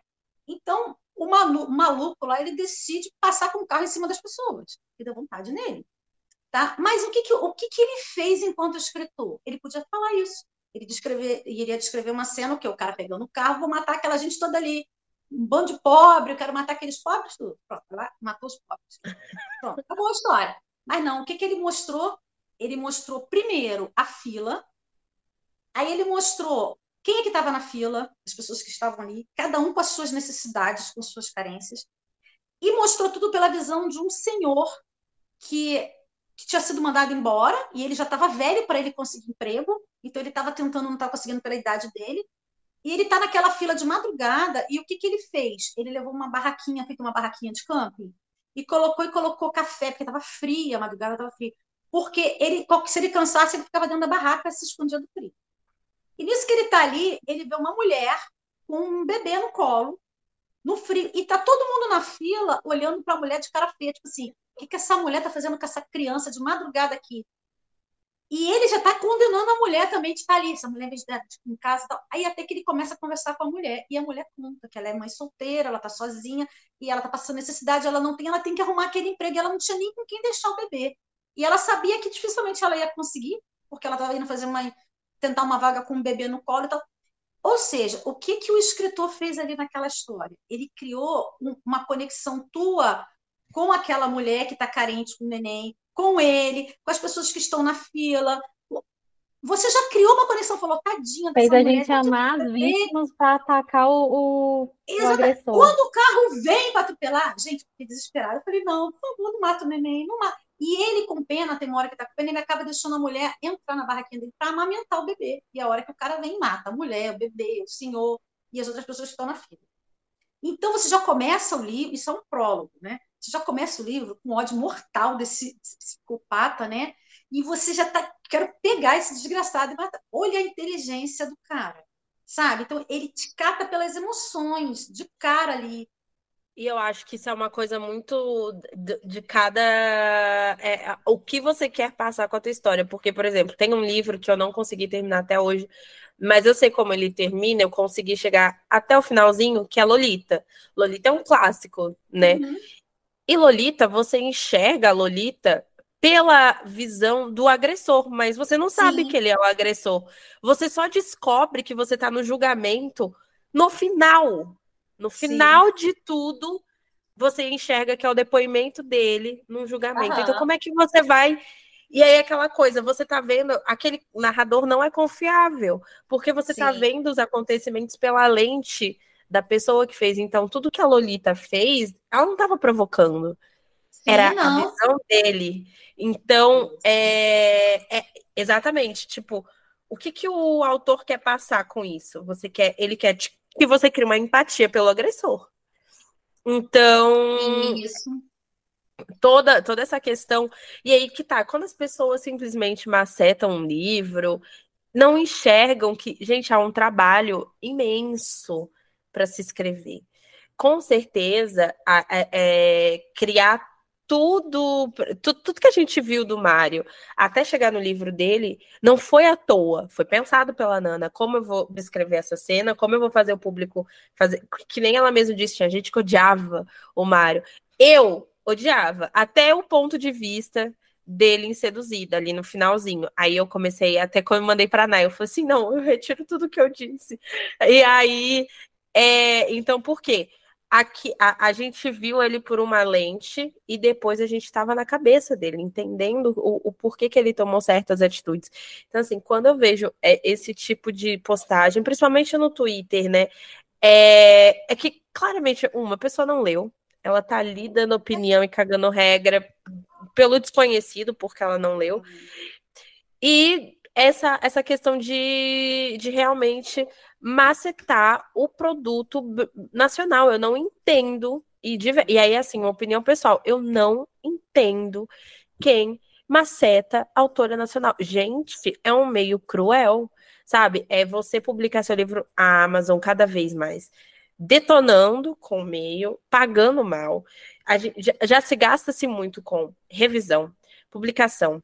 Aí fazer, tem que fazer marketing, muitas das vezes as autoras começam sozinha, porque não tem como pagar, o livro não se paga, o livro não se banca, e aí é aquela é realmente o amor pela escrita. E aí você Sim. vem e você consegue detonar isso em 140 caracteres. Pois é. Pra quê? Mas olha, é... tem, tem coisa, Manu, que uh, não vai mudar nunca, principalmente no Brasil, não vai mudar. Essa realidade vai continuar e, e assim, a esperança era exatamente que os mais novos trocassem. Só que os mais novos estão fazendo o seguinte: estão substituindo a. a, a... Não estou falando de todos, claro. Estou falando uhum. desse pessoal que chega ali e segue a manada, né? É, eles estão substituindo as agressões. Então, você não pode agredir determinadas pessoas, mas você pode agredir outras, sabe? Então, não vale a pena. A gente continua com a falta do respeito. Falta do respeito, seja com a mulher, seja com o escritor nacional, seja com quem for. A gente pode fazer, a gente pode fazer críticas, né? É, uma vez até li uma, uma coisa bem engraçada, porque eu, eu costumava falar muito assim, crítica construtiva, né? E, e eu vi uma vez uma postagem assim: é fácil fazer crítica construtiva quem nunca construiu nada. Então, você, você nunca escreveu um livro na tua vida, você vai lá e fala, não, porque tinha que fazer assim, assim, assado. E o pior uhum. que eu uhum. vejo, sabe o que? É que a gente vê pessoas do meio fazendo isso. Sabe? Pessoas que podiam estar valorizando ou podiam estar criticando de uma maneira honesta, justa, que abrisse até um debate, abrisse uma. Mas não. Mas também tem um outro lado. Já aconteceu muito comigo, por exemplo. Tinha um grupo no passado, que eu acabei até saindo, ainda fazia parte do grupo, olha, mas era um grupo que eu, quando tinha umas perseguidoras ali, toda vez que eu lançava livro, elas eram as primeiras a avaliar, e assim, era coisa assim muito rápida, tipo, eu lancei um livro de 700 páginas. Em uma hora, duas horas já tinha avaliação negativa. Ah. Eu entendo por que a avaliação negativa eles liberam tão rápido, né? Porque a positiva. Algumas meninas falaram assim para mim, Nana, eu, eu avaliei tem sete dias, ainda não apareceu minha avaliação. E eu, não dá para entender o motivo. Mas aí esse grupo entrava, né? E, e já chegava fazendo postagens, e muita gente ficava curiosa. Assim, será? Ia lá e comprava o livro para poder ter a sua opinião, né?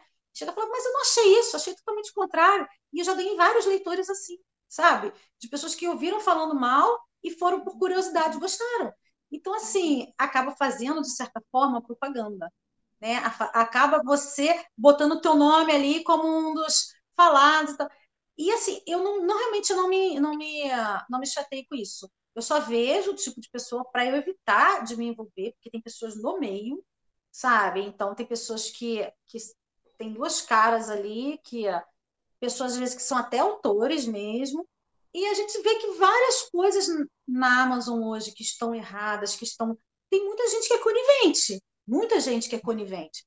Então, assim, é uma batalha muito grande, sabe? Você está fazendo um trabalho honesto, você está fazendo pesquisa, como vocês estão falando, não é uma coisa fácil, são escritores e sabem. Não é uma coisa fácil a gente chegar e, e, escrever um livro, sabe? Por mais. Tem um livro que eu escrevi muito rápido, que é Tudo por Ele, é um livro super tranquilo, fácil e tal, mas mesmo assim, eu tendo escrevido rápido, ele, me, ele tirou minhas horas de, de, de, às vezes, de sono, de comida, de estar com a minha família, para dedicar aquilo ali, para. Claro, é um trabalho meu, é, é, a gente faz isso. Mas a gente não faz de qualquer jeito. A gente faz com amor, faz com dedicação, faz com carinho, para outro chegar ali e achar que ele pode ajudar e condenar e tudo. É, é que, eu tenho até uma amiga que ela fala muito, é o, desmere, o, o que me emputece é desmerecer o trabalho dos outros, sabe? Diminuir. Então, eu acho que Gente, até se a gente for o que mais tem, né? Ah, olha o ranking, é tudo mais o mesmo. Tá, mas quem tá lá tá por mérito ou por qualquer outra coisa. A, a mina foi lá, demorou, sei lá, um mês para escrever, mas foi um mês a vida dela, sabe? Nada eu tenho a ver com isso. Se é bom, se é ruim, aí é um problema dela e do público dela. Eu não vou ler, e aí eu me mantenho no meu silêncio e na minha vida eu não vou ler, tá tudo bem.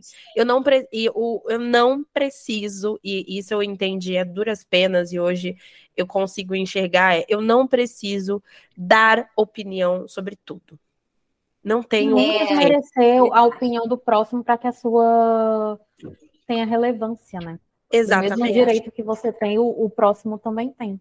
Exato. Olha, teve uma, uma menina num grupo do Facebook que ela postou uma coisa lá do, do, livro do meu jeito, né, desse meu livro do Mário, e, e ela colocou os pontos positivos para ela e o, o, que ela achava de negativo. Colocou lá, e aí isso abriu um debate. As pessoas estavam indo lá, cada um falando seu ponto de vista, tudo tranquilo. E aí entrou uma pessoa, uma pessoa lá e falou assim: essa pessoa foi lá e avaliou com uma estrela na Amazon, dizendo que, que o Mário era abusivo, que essa questão do estupro, que fez isso, fez aquilo, fez aquilo. Ela entrou e deu a opinião dela. Mas eu acho que quando ela viu que não tinha, ela não tinha tido muito, muita coisa, ela começou a entrar nos comentários de cada um e dando a opinião dela, comentando, tipo assim, mas eu discordo você por isso e tal, tal. Aí eu fui ver ali no grupo depois que uma menina falou assim para ela: Meu Deus, desencana da autora. Você está perseguindo a autora em tudo que é lugar. Não pode ter uma postagem do livro que você vê lá. A gente já entendeu a tua opinião. A opinião é sua. Já deu sua opinião? Guarda para você. Esquece a autora, você está obcecada quando falou isso. Aí que ela parou, que eu acho que ela ficou com vergonha, que viu que estava virando uma, tipo, uma coisa pessoal já. Porque, já tá virando hater, então, né? assim, tem que ser a minha opinião. Eu estou certa, me escuta, querendo gritar. Gente, calma, calma, gente, vamos ter calma nessa hora.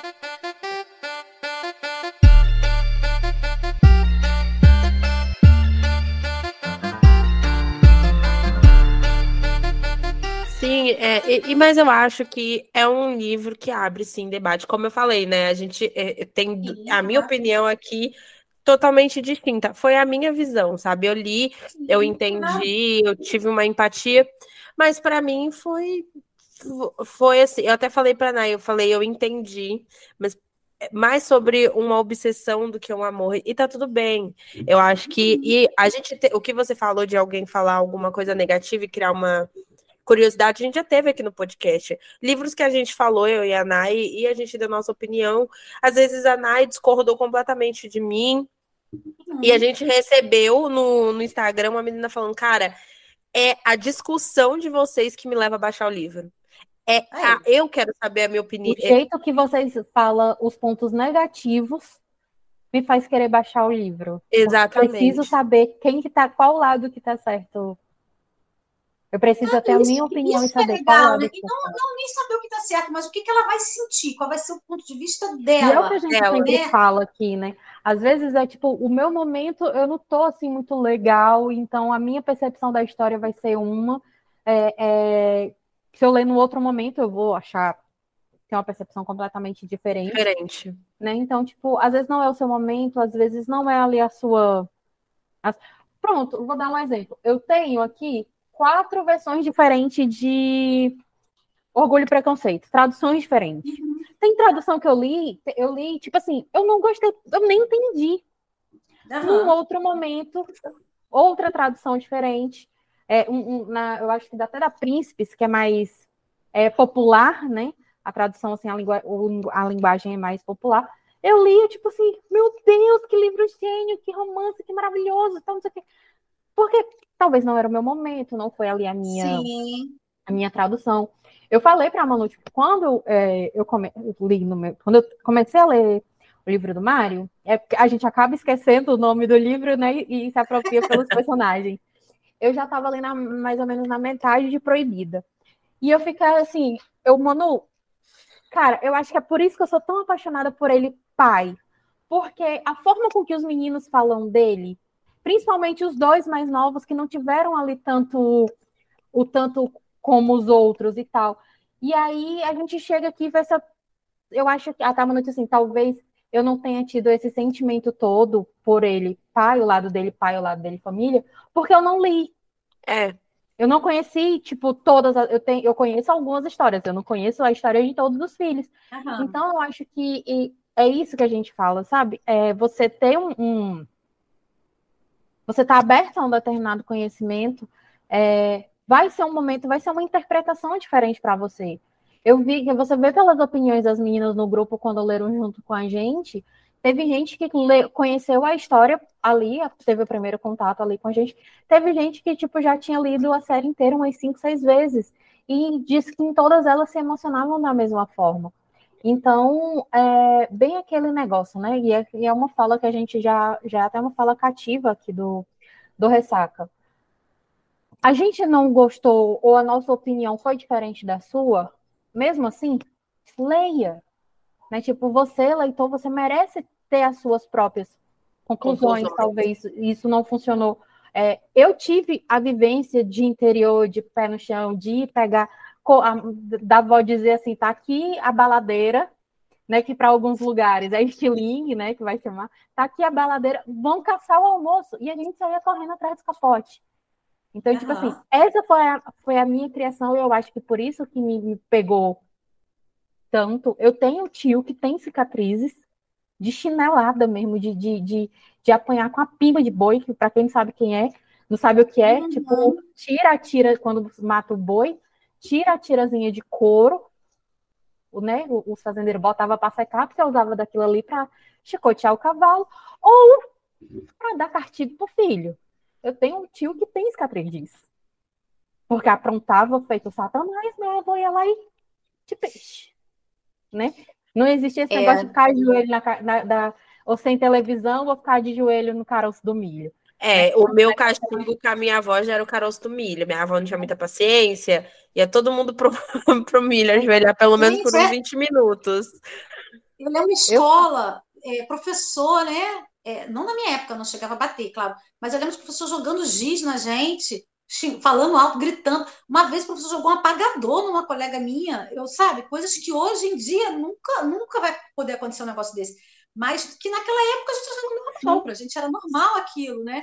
Eu, minha mãe, não. assim, nunca me bateu. Não, minha mãe disse que já me deu uma chinelada, mas eu não lembro disso. Mas assim. Nossa, eu, eu apanhei eu... que nem uma vagabunda. Aprontava então, o meu, o meu marido, o meu marido são 12 filhos, né? Interior do Pará, criado no, no Ribeirinho. A mãe dele tinha que sair para trabalhar e o pai. E, e ela criou eles batendo muito. Mas ela até hoje se orgulha, ela fala: tem 12 filhos, ninguém foi bandido, todo mundo, um é promotor de justiça, um é isso, outro aquilo. Ela fala assim, mas assim, coisas que hoje a gente não, não, pô, aqui vai espancar teu filho? Você não vai. Nem pode um negócio sabe? desse. Sim. Manhã, quando veio do interior, ela só tinha até a quarta série, e o pouco que ela estudou era na época da palmatória. Não acertou a, a voada, filho, você apanhava ali, ó, do professor. Então, assim, talvez para mim, eu tenha tido mais essa essa sensibilidade, esse sentimento e tal. Primeiro, porque eu tive mais contato com a série. Segundo, que uhum. faz parte das minhas vivências. Então, assim, para vocês que estão ouvindo esse, esse podcast e vai influenciar na decisão de vocês ou na compreensão de leitura, saiba que, tipo assim, a opinião e a forma com que o livro vai vai chegar até o seu coração, mas pode ser de maneira diferente da, da, da nossa, vai depender, talvez até mesmo de fato, da sua criação, do seu conhecimento com relação à vida, a vida do regionalismo do interior, que é totalmente diferente de uma criação aqui na cidade grande. Então, você tira pela pobre da Alice, que mesmo já, tipo assim, 1970 a gente já tinha aí fio dental. Mas a Alice se fica horrorizada quando chega, quando vê um, uma piscina, quando vê a praia. Porque, tipo assim, qualquer coisa acima do joelho era pecado. Então, tipo assim, você, jovem, que tá ouvindo isso aqui hoje, você se imagina indo pra praia de calça jeans? Porque era isso que ela queria fazer, tomar um banho de mar, ficar nua na frente. Ela não queria ficar nua nem na frente do marido, quanto mais na frente dos outros, né? Tadinho. É. Então, assim, você tira, e até dar um exemplo aqui que pode até ser um, um, um spoiler, mas que eu acho que não é porque é uma das formas que o filho dele é conhecido. Você tira pelo fato da famosa cena do vampirão pro Mário, o Mário já, tipo assim, sacou aquilo ali, minha filha, eu não vou ficar doente, isso aqui é normal, isso aqui é do seu corpo. Uhum. Alguns anos depois, o que, que o filho dele faz? É. E tá tudo bem. Verdade. Então, assim, a sua experiência, você, a, a questão é, você precisa viver a sua experiência para poder ter a sua opinião. E não, tipo, ter um embasamento porque leu, ou porque nos ouviu, porque catou a minha opinião ou a opinião da Manu. Você precisa ler para tipo, ter a sua própria opinião. opinião. Né? Então, tipo, a gente sempre vai bater nessa tecla, leia, porque acima de qualquer coisa, tem umas tiradas engraçadas, é um bom livro de, de se você quer, é oitentista, né? Então você gosta assim de pesquisar, de ver aquelas coisas. Eu sou velha, gente. Eu, eu tenho 34 anos, mas meu espírito é de velho. Eu tenho disco, eu, tipo, ainda semana passada eu fui para um show que era Tributa a Belchior, eu, sabe, eu tenho, eu vou de Anitta até, tipo assim, Altemar Dutra. Então, assim, eu me encontrei muito naquelas coisas ali, sabe? Não deixa de ser um campo de pesquisa, tipo, saiam do, do, do um pouco do, do, do new do, do, do óbvio, do contemporâneo, e é uma forma de você viver outras vidas. Outras é, e o povo no, no, mesmo Twitter, o povo vive falando, ai, porque nenhum autor escreve nada diferente. Aí, ó, essa é a Quando oportunidade. Escreve, né? Quando escreve, é, vão e... criticar antes de ler, vão ler. eu tava, tava falando isso com meu marido, né? Que eu achei engraçado, porque tem um pessoal que fica quietinho, por exemplo, quando eu escrevi Além do Olhar, O Dia em que Você Chegou, tem Pecadora, que são livros mais é, emocionais, mais leves, né? Tratam de questões muito, muito importantes ali, no, questão de doença, ou questão de, da mulher na sociedade e tal. Aí, essas pessoas que metem o malho quando eu lanço um livro mais pesado, não aparecem para esses livros para elogiar. Essas pessoas ficam quietinhas. Elas somem do radar. Aí, quando eu venho com o Theo, quando eu venho com o Arthur, reizinho lá de Redenção de um Cafajeste, que aponta todas, que é um, ridículo. Quando eu venho com o Mário, que é um, um cara que, pô, vem, faz é, do jeito dele e acabou. Aí essas pessoas vêm, ah, uma gritaria. E eu fico pensando assim, gente, onde que esse povo tá? E, mas assim, de forma geral, eu, eu sou muito, eu sou muito da. Ontem, para vocês terem uma ideia, né? Eu sou muito do, do oposto, eu gosto, eu adoro um anti-herói, eu adoro cara cheio de defeito, eu adoro polêmica, eu gosto do, do sombrio, do, eu adoro isso em livro, adoro. E eu lamento que não tenha mais disso em livros, porque eu acho que nós temos nossos lados sou muito consciente do que é real e do que é ficção. Acho que sou uma pessoa super de boa, super tranquila. Mas ontem, por exemplo, eu estou aqui na França, né? A gente foi numa cidade medieval chamada Provence. E lá tem um espetáculo é, medieval, que tu, dá três horas da tarde tem esse espetáculo. Você paga lá, entra, e é como se fosse uma lenda de cavaleiro, né? E tal. E tem a rainha, tem a princesa, tem o rei, aí o cara lá do mal invade, né? E aí tinha o, o, o cara que está lá como rei, ele era super bonitinho, um cabelo loiro, comprido, então ele estava com o cabelo preso com aquela roupa azul, um cavalo branco, e maravilhoso. E a rainha também linda, né? E vem o cara do mal, o cara do mal todo de preto, com uma coisa de caveira no rosto, assim, tudo escuro, uma, um negócio preto aqui atrás, uma capa comprida, um cavalo preto. E eu fiquei ali só admirando aquele, né? Eu fiquei, meu Deus do céu, que vontade de escrever uma história assim, que vem um cara nesse cavalo preto. Então, assim, gente, o gosto é pessoal. Aí eu gosto, aí a gente fala, não pode, que isso é errado, que isso é. Pelo amor de Deus, gente, eu sei que é ficção, eu sei que é leitura, eu sei, eu posso curtir, eu posso gostar. E quem não gosta não lê, não curte, né? Então, assim, a gente tem que, a gente tinha que pegar a vida e aproveitar mais a vida, fazer críticas quando tem que fazer, tentar mudar as coisas que estão erradas, sim, mas calma, mas sem agredir o outro, sem, sem achar que a gente é dono da verdade. Isso está muito chato, está muito chato, sabe? A sorte é que eu tenho, eu tenho uma tranquilidade muito boa para lidar com isso. Às vezes eu fico até rindo aqui com meu marido, falo, gente, estou acreditando nisso. Mas eu tenho uma colega, por exemplo, vocês vão até conhecer, uma pessoa que fez muito sucesso como escritora, e ela nem é tão de arriscar assim, hein? Mas ela lançou com a editora, ela nossa, vendeu muito em Bienal, blá, e ela chegou para mim e falou assim, Nana, é, tem pessoas em comum e tal, que falaram que você já passou por essas coisas também, queria desabafar com você, porque eu não estou aguentando, eu não estou aguentando a pressão, as, as, críticas, o que as pessoas falam para mim. E eu falei para ela assim, olha, isso não vai mudar nunca, nunca. Quem tem que saber lidar com isso é você. E o que, que aconteceu com ela? Ela sumiu, ela abandonou o meio, ela foi embora, ela largou, ela não estava. Aquilo estava afetando a vida dela de uma maneira pessoal que ela estava tendo depressão, ela estava entrando no, numa, numa loucura, sabe? Ficando doente. Então, olha só, a que ponto que chega esse tipo de coisa, né? Mas tudo é se a gente deixar, se a gente permitir. Agora, é bem legal, eu acho bem legal esse tipo de debate, ter essas coisas, porque é isso que a pessoa está assistindo e fala assim, bom, vamos ver o que eu vou sentir, o que, eu vou achar, né? Ou então, não, não me deu vontade, não vou fazer nada. Ok, gente, é tudo normal, tudo tranquilo. Agora, eu fiquei assim, eu, eu só achei que foi muito tendencioso mesmo, e o que me incomodou mesmo foi as pessoas não lerem e querer falar uma coisa que não viram. Só isso que eu achei muito chato.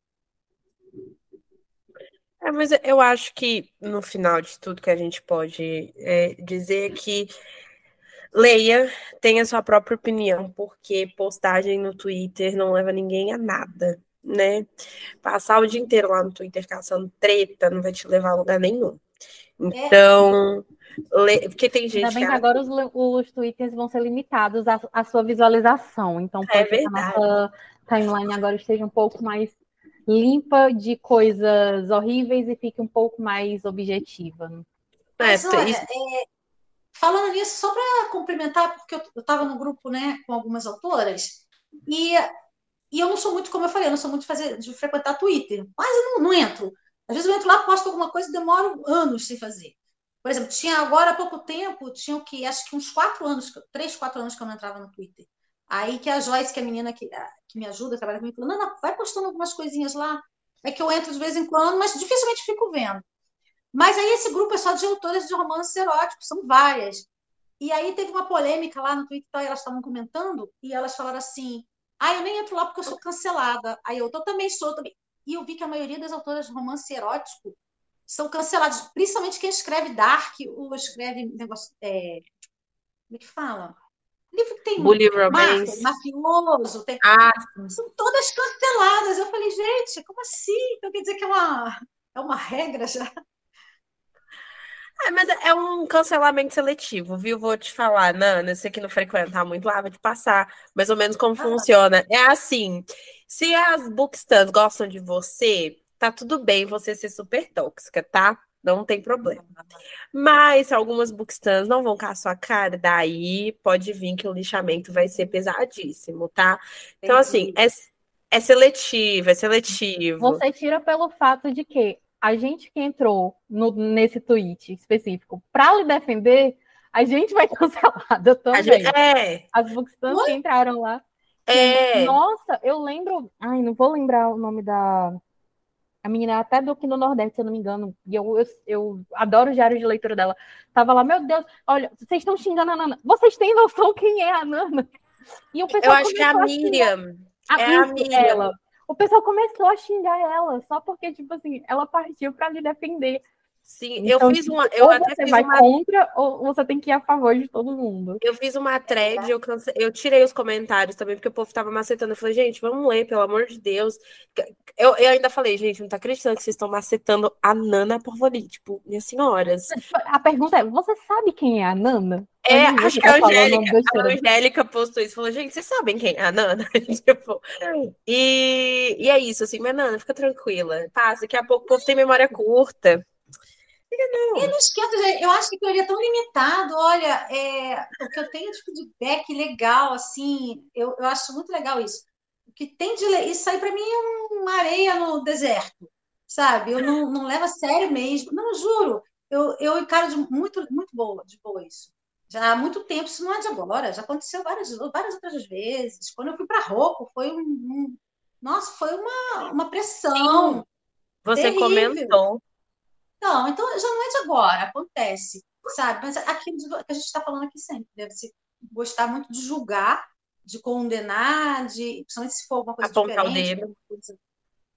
Mas faz parte mesmo. Mas eu acho que não, não é a maioria. Eu vejo como uma minoria que faz barulho, sabe? Um grupo que tem que faz aquilo, já está acostumado a fazer. Mas, para vocês terem uma ideia, o livro teve em menos de um mês mais de 10 milhões de páginas.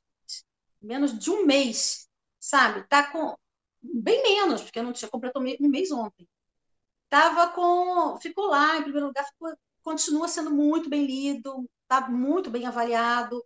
Então, assim, tem as. Um livro longo, né, Nana? Claro, tem que, e tem que ter, pelo amor de Deus, tem que ter, tem que ter opinião diferente. Tem que ter. É Até normal, hoje a gente recebe ainda mensagem por conta do Reels, o pessoal falando assim que não tem o Reels mais dublagem mais perfeita, né? Áudio mais perfeito para definir o Mario. Porque, tipo assim, se eu falei mal do Mario, foi há 30 anos, né? Tipo, a gente nem se lembra mais, porque realmente é isso. Quando você termina a leitura, o, o seu sentimento dele ainda pode ser negativo com relação ao Mário, o seu sentimento ainda pode ser negativo, mas uma coisa é certa, o seu sentimento não é mais o mesmo de quando você terminou o último livro. Sim, Sim muda completamente, assim. Seu, seu sentimento com relação a, a, ao pai desses meninos pode ainda não ser tipo assim, ah, ele é o melhor, foi o melhor pai, o melhor marido, o, o, o homem perfeito da minha vida, sei lá, meu crush literário. Ele pode não se tornar o teu top 1, mas na mesma posição ele não fica mais. Troca ou ele vai subir disparado no ranking, ou ele vai descer de vez, mas, tipo, no mesmo lugar. Ele, ele não veio para isso, para ficar acomodado, é. né, na posição. Não, não veio. Eu acho que troca muito a lente. Eu falo isso por mim mesma, assim. Eu terminei o livro do, do Mika com um sentimento, e quando eu li o livro do, do, do Mário, você entende as camadas do personagem, porque ele tem muitas, então você entende que é um homem criado sozinho, enxerga o mundo da forma dele, é do jeito dele, completamente inflexível. Então, é, não é maleável, são as questões dele, e ele vai. E ele faz isso na criação dos filhos. Ele entra em conflito com a Alice e o que fica decidido é o jeito dele. Então, assim, é, você, ente... você passa a entender porque você está na mente dele. Então, muitas das decisões que ele toma, você entende porque é conforme a personalidade dele. É... E na, no meu caso, foi difícil me apaixonar, porque a minha personalidade vai contra a dele, né? Contra no sentido assim, somos opostos. Então, eu entendo. Nossa, teve momentos que eu tava assim, nossa, mas ele é tão fofo. Mas aí vem a, a, a outra cena que ele toma decisões completamente infundadas que eu fico. Pra quê, meu querido? pra quê? Sabe? Então, assim, é, é, realmente. E de novo, eu não me emocionei. É, claro, tem, eu me emocionei, eu não chorei, mas tem momentos muito bonitos que eu falei pra Nath, falei, nossa, fiquei sentida. Mas o livro não deixou de passar a emoção, que seja raiva, que seja frustração, que seja é, um sentimento de revolta, de indignação, de todos. Eu passei por todos esses períodos e eu acho impossível você ler do meu jeito e sair ilesas. Tem... jeito. Exatamente. Você não sai ilesa com uma emoção é, de, descrevendo aquele teu momento com, com o livro, assim. Isso por conta da, da escrita, da história, e de novo, como a Nai falou, é uma história bruta, é uma história que facilmente seria uma história da vida real. E assim, e a gente pode falar que existe essa história na vida real. Então, é, é um livro realmente que você tem que estar tá ali sem a suspensão da realidade. Esquece o mundo que nós vivemos, esquece o contemporâneo, esquece os dias de hoje e foca no em 1970, aquele cara, aquela, aquela é a tua vivência e, e quando você cria isso na sua cabeça, que você imerge na, na, na história, é assim, é, é, é, encantador, não só a forma como ele como eu falei, né? Ele ama ela desesperadamente, e em alguns momentos do livro eu senti pena dele, porque e, em alguns pontos, quando a gente lê, parece que ele não é amado do mesmo jeito. A gente entende depois que sim, mas a, a, a, tinha momentos que eu queria pegar ele no colo e falar: para, não é por esse caminho, sabe? Então, assim, é um livro que você pode ter 300 opiniões sobre, mas uma coisa é certa: sem nenhuma emoção você não sai da, da, da leitura. Parabéns, Nana, de verdade, é um livro muito bom. Obrigada.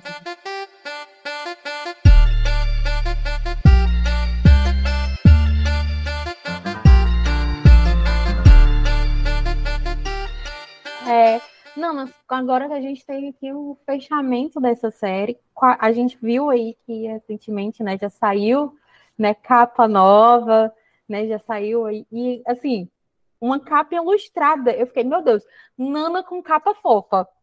O que que a gente deve esperar do, do seu é próximo é muito livro? Fofo. né? Eu achei muito fofo.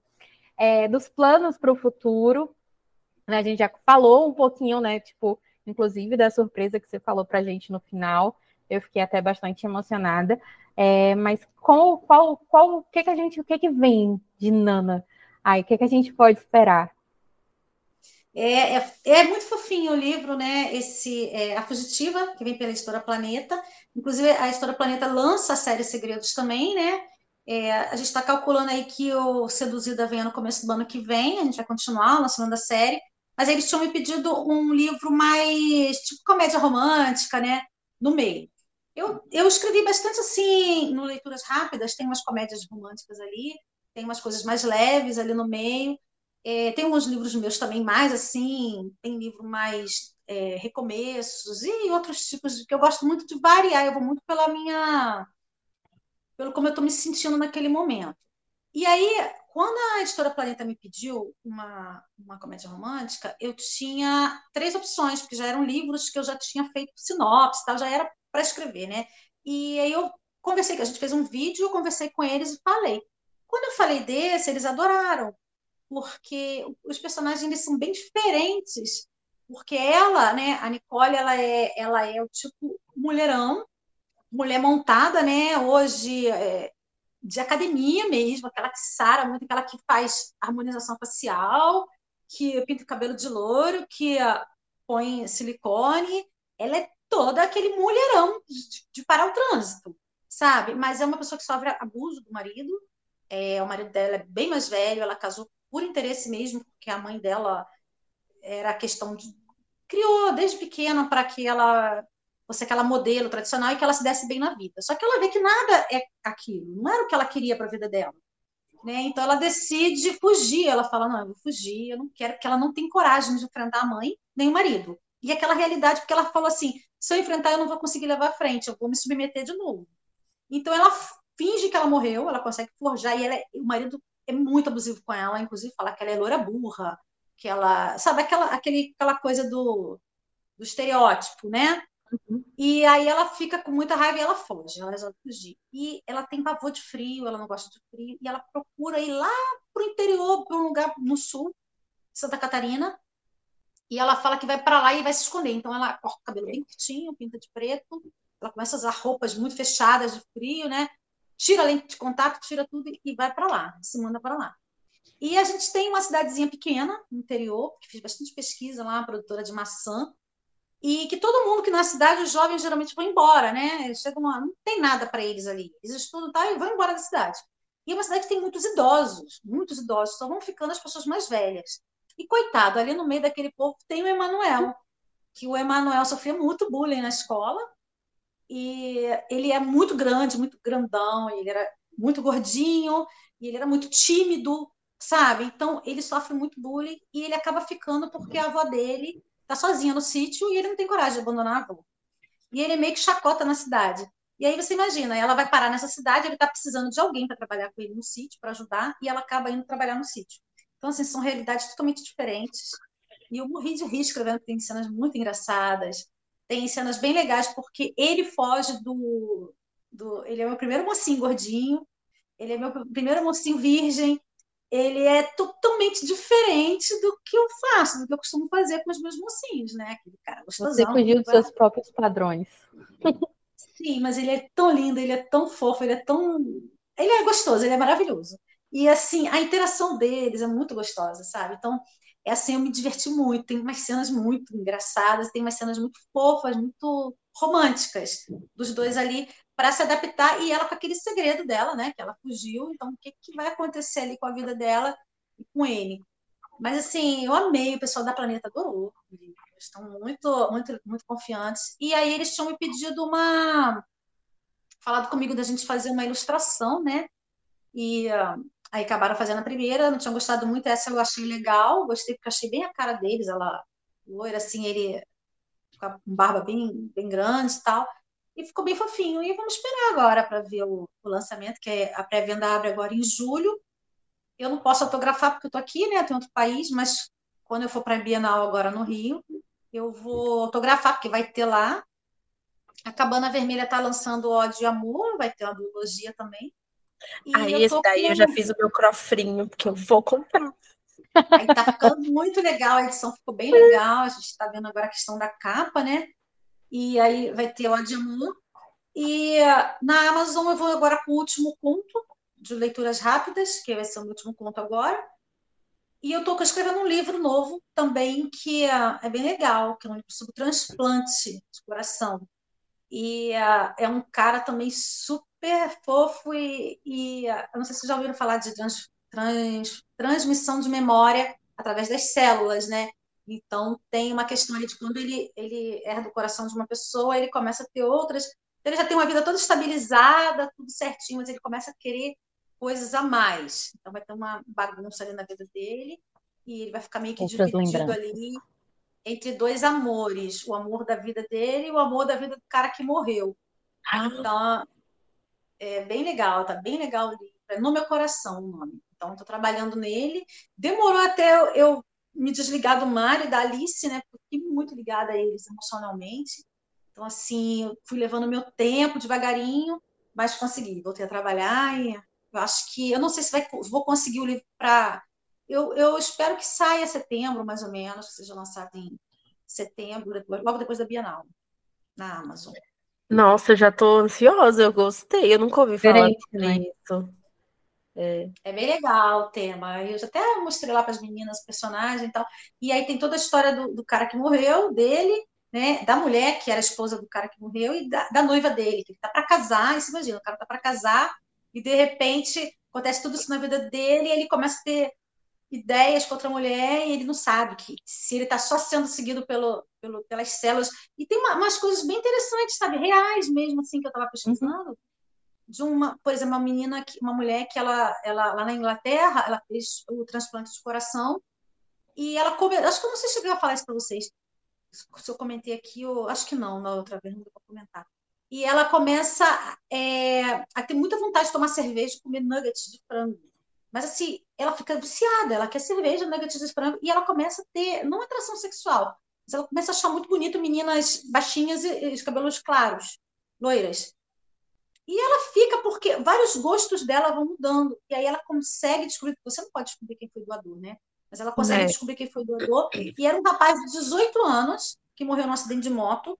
E ele era enlouquecido por cerveja, nuggets de frango. Inclusive, quando ele morreu no acidente, ele tinha tomado muita cerveja. E, e, ele era completamente apaixonado pela noiva, namorada dele de infância, que a garota era baixinha e loirinha. Então, sim, como é que isso passou para a mulher? E tem tem estudos sendo feitos de que o coração, mais do que qualquer outro órgão, ele leva nossas células com memórias, né? Então, você pode ali desenvolver. Não acontece com todo mundo, mas são vários casos que acontecem coisas assim. Inclusive, teve um caso de uma pessoa que trocou o tipo sanguíneo. Acredita nisso? O tipo sanguíneo dela mudou para o tipo da, pro, do doador. Então, assim, são vários casos. Eu estou fazendo bastante pesquisa, acho que é uma história bem legal também.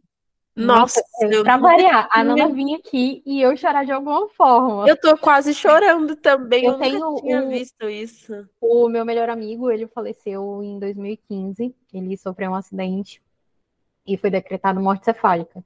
O único, tudo parou, tudo morreu. O único órgão que continuou funcionando foi o coração. E aí a família, conversando com os amigos, optou por doar o coração dele. O neto ele tinha um sonho o maior sonho do Neto era morar no Rio de Janeiro. A única informação que a gente conseguiu do doador é que o doador mora no Rio de Janeiro. Olha, Aí você foi falando, eu fui pensando, tipo, meu Deus, será que o doador gosta de ver o Kyo também? Gosta de tomar cerveja? Sabe? Eu, tipo, você foi falando e foi passando assim um, um filme, Sim. que assim, a gente não sabe, obviamente, quem é, não tem contato. A única informação que a gente conseguiu, até mesmo porque teve que fazer tudo muitas pressas para poder fazer o órgão fazer a viagem, né, por conta da fila uhum. do SUS de espera e tal. É, e aí coincidiu disso, de cair com o sonho. Tipo assim, literalmente foi o último sonho dele realizado. Né, ele está morando, um pedacinho dele está morando lá na cidade. Aí você foi falando e foi passando um, um filme, assim, né? Nossa, mas é, é cada vez que a gente avança na, na ciência um, um trem doido, né? Porque como é, como é que emoções a gente consegue passar isso tipo, por órgão, né? Não é uma Sim. coisa sentimental, é um órgão. É muito louco isso de, é de imaginar. Louco, né? E a gente começa a fazer várias perguntas, né? Até sobre a questão se tem alma, como é que é a alma, como é que também o corpo é afetado por isso. São várias questões aí bem bem interessantes, Exato. né? Eu fui pensando muito isso também quando eu vi, porque na verdade eu vi sem querer uma, uma reportagem sobre essa mulher do transplante e aí veio a história na minha cabeça, né? Falei, nossa, dá para trabalhar uma coisa bem legal aí, até que ponto isso influencia na tua vida, né? É, eu já vi muito sobre perca de memória. Até tem um, um filme que é para sempre que eu, eu gosto muito. Tipo, a, a, menina, ela é casada e tudo mais, e ela perde a memória e é baseada numa história real. É até com Channing Tatum, o, o, o, o filme. Vi. Eu amo. Ela perde, eu amo esse, esse filme. Ela perde a memória e ela nunca recuperou, mas ela volta a viver a mesma vida, ela se apaixona por ele novamente. Eu fico arrepiada. E ela descobre o porquê que ela não falava com a família e ele não conta nada. Ele deixa ela livre para descobrir tudo sozinha, ele não fala nada para ela e ela volta a viver com ele de novo. E essa história é real e até hoje ela nunca recuperou a memória dela. É um Caramba. trem muito doido. Ela nunca recuperou a memória. Depois, se você quiser, tem no YouTube até uma entrevista com, com a mulher. Ah, com... vou procurar com a, com a menina que inspirou a, o, o, o filme. E ela conta que ela nunca recuperou a memória, ela não sabe o que aconteceu antes do acidente. Ela só só lembra do dia que ela, tipo, tanto que ela fala que o dia que ela acorda no hospital é o dia que eles comemoram o aniversário dela, porque ela não lembra de nada. E ela só lembra que ela acordou no hospital extremamente assustada e naquela na situação que ela tava, ela tava noiva, ela, na memória dela, ela tava noiva de outra pessoa ela vivia com os pais, ela fazia outra faculdade, ela tinha uma vida completamente é diferente. É muito Caramba. doido. E depois a, a, viver, é, aí ela passa meses vivendo como o antigo eu dela, e ela vai descobrindo as coisas e ela e aí ela volta e tipo se reconecta com ele e volta a morar com ele e aí ela continua a vida dela. É muito doido isso. Tipo, Legal, tem né? coisas é uma coisa que tem que ser, né? E engraçado, né, que a gente, a gente vê que às vezes a, a, a ficção, né, imita muito a vida também, porque tem coisas que acontecem que você vai ver, você fala assim, ah, isso acontece no livro, mas você vai ver, é real, né, como, como a Nay está falando aqui. Cara, olha só, a possibilidade dele ser, ser justamente do Rio de Janeiro, né, a pessoa Exatamente. que recebe... Cara, como é que você explica essas, essas coisas, assim? Impressionante, né? Ah, é, é muito louco. Tem muita. Tem a Raíza Varela, que é uma autora que a gente gosta muito aqui. Uma vez no grupo dela, ela falou que ela tira muito das histórias dela de, da Atena, da vida, assistindo o jornal.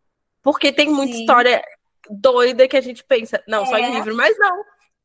Verdade. Olha, isso me fez lembrar até um autor de novela que tinha na Globo, acho que ele, acho que ele não escreve mais novela, Manuel Carlos, não sei se vocês lembram. Sim. Fazia muita novela assim, mais coisa de família e tal. E, e, as novelas dele geralmente eram na Zona Sul do Rio de Janeiro e tal. E ele disse Eu acho que era que ele que faz as Helenas, né? Exato. Isso, as Helenas. Ele disse que ele descia muito para caminhar e ficava tomando café nas padarias e tal. E ele ficava ouvindo as histórias das pessoas. Então, ele montava a novela baseado no que ele ouvia, porque ele ficava muito na rua ali, né? Tinha muitos conhecidos e tal, e conversava com um, conversava com o outro e tal e ele ouvindo e ia montando baseado na, na vida real. Engraçado, né? Tanto né? que a, a, as aberturas das novelas dele eram com fotografias dos próprios telespectadores que mandavam fotos fáceis para ele. Eu lembro, assim, que eu ia passando, passando fotos, assim, tipo, comum. Não era, tipo, essas aberturas fechadas, exatinhas que a gente já tem. Gente, ele fez na TV pela primeira vez uma filha se apaixonar pelo namorado da mãe, Carolina Dickman Era. e Vera Fischer com o Reinaldo Giannichini. O Giannichini é. é isso. E com certeza isso deve existir na vida real. Ah, isso com certeza. Não tenho dúvida. pois é.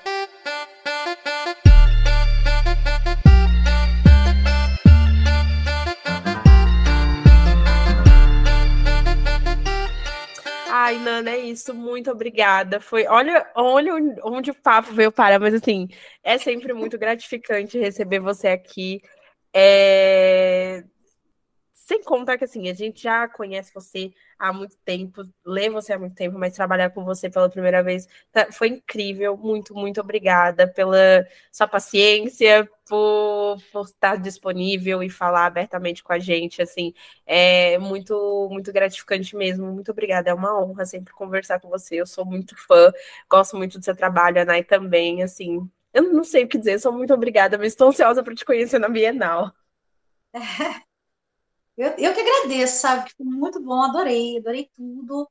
É, eu não sei se vocês sabem, né? Quem me indicou, vocês que eu converso muito com, assim, com várias autoras, né? uhum. né? Eu tinha perguntado, foi a Jai Silva, que eu tinha conversado com ela, ela falou, ah, tem as meninas e tal, e indicou, e, e aí eu procurei vocês, falar, falar com vocês, sempre foi muito, muito legal.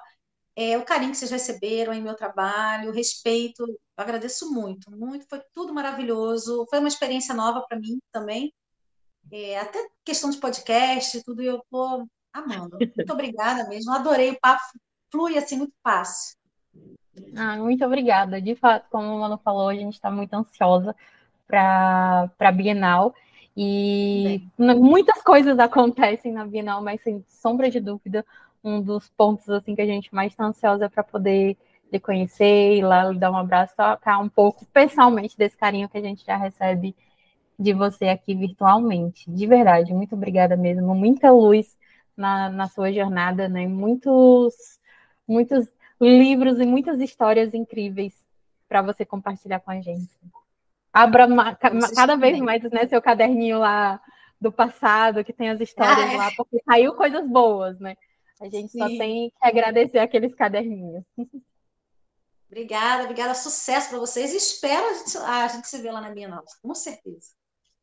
Ai, vai ser incrível. É isso, gente. Aqui no Spotify, a lição de casa é sempre a mesma. Não deixem de curtir, de compartilhar e também de avaliar. Lembrando que a pergunta aqui embaixo está em inglês, mas é, significa que o que você achou desse episódio, traduzindo. Então, escreva aí embaixo o que você achou do episódio. Interajam aí com a gente. Com certeza vai ser muito bom ouvir quem já leu, né, a opinião de vocês sobre o Mário. Vai ser muito divertido. A gente pode até printar, fazer um post, quem sabe, com as opiniões de vocês aí embaixo. É isso. Não esqueça que também lá no, no Instagram, o nosso arroba é ressaca podcast, tanto no Instagram, no Twitter ou no TikTok. Então não deixem de compartilhar, de ir lá, seguir. Importante também que na nossa bio tem o grupo do WhatsApp então lá sempre rola leitura, sorteios, a gente conversa sobre tudo, tem várias autoras no nosso grupo, a gente passa lá o dia conversando, focando, falando do nosso dia a dia, que também é muito bom, e compartilhando nossas leituras com toda certeza. É isso, mais uma vez, Ana, muito obrigada por você ter aberto seu coração aqui pra gente, foi muito legal essa conversa, e claro, né, por nos apresentar histórias tão incríveis e tão diferentes do que a gente está acostumado aí. É isso. Obrigada, gente. E lembrando um recadinho que não pode faltar, tá? Pirataria é crime, vocês prestem atenção que vocês fazem a vida de vocês. É, a gente vai entrar agora em período de Prime Day, então provavelmente a gente vai ter aí Kingdom Limit a 1,99. Então, assim, 1,99 você tem um mundo de livros para poder degustar, para poder ler, se aproveitar. Então, tipo assim, pirataria não é a solução para propagar a leitura nacional, como muitos aí usam como desculpa, né? Exatamente. Então, é isso. Beijos e até o próximo episódio. Beijo, gente.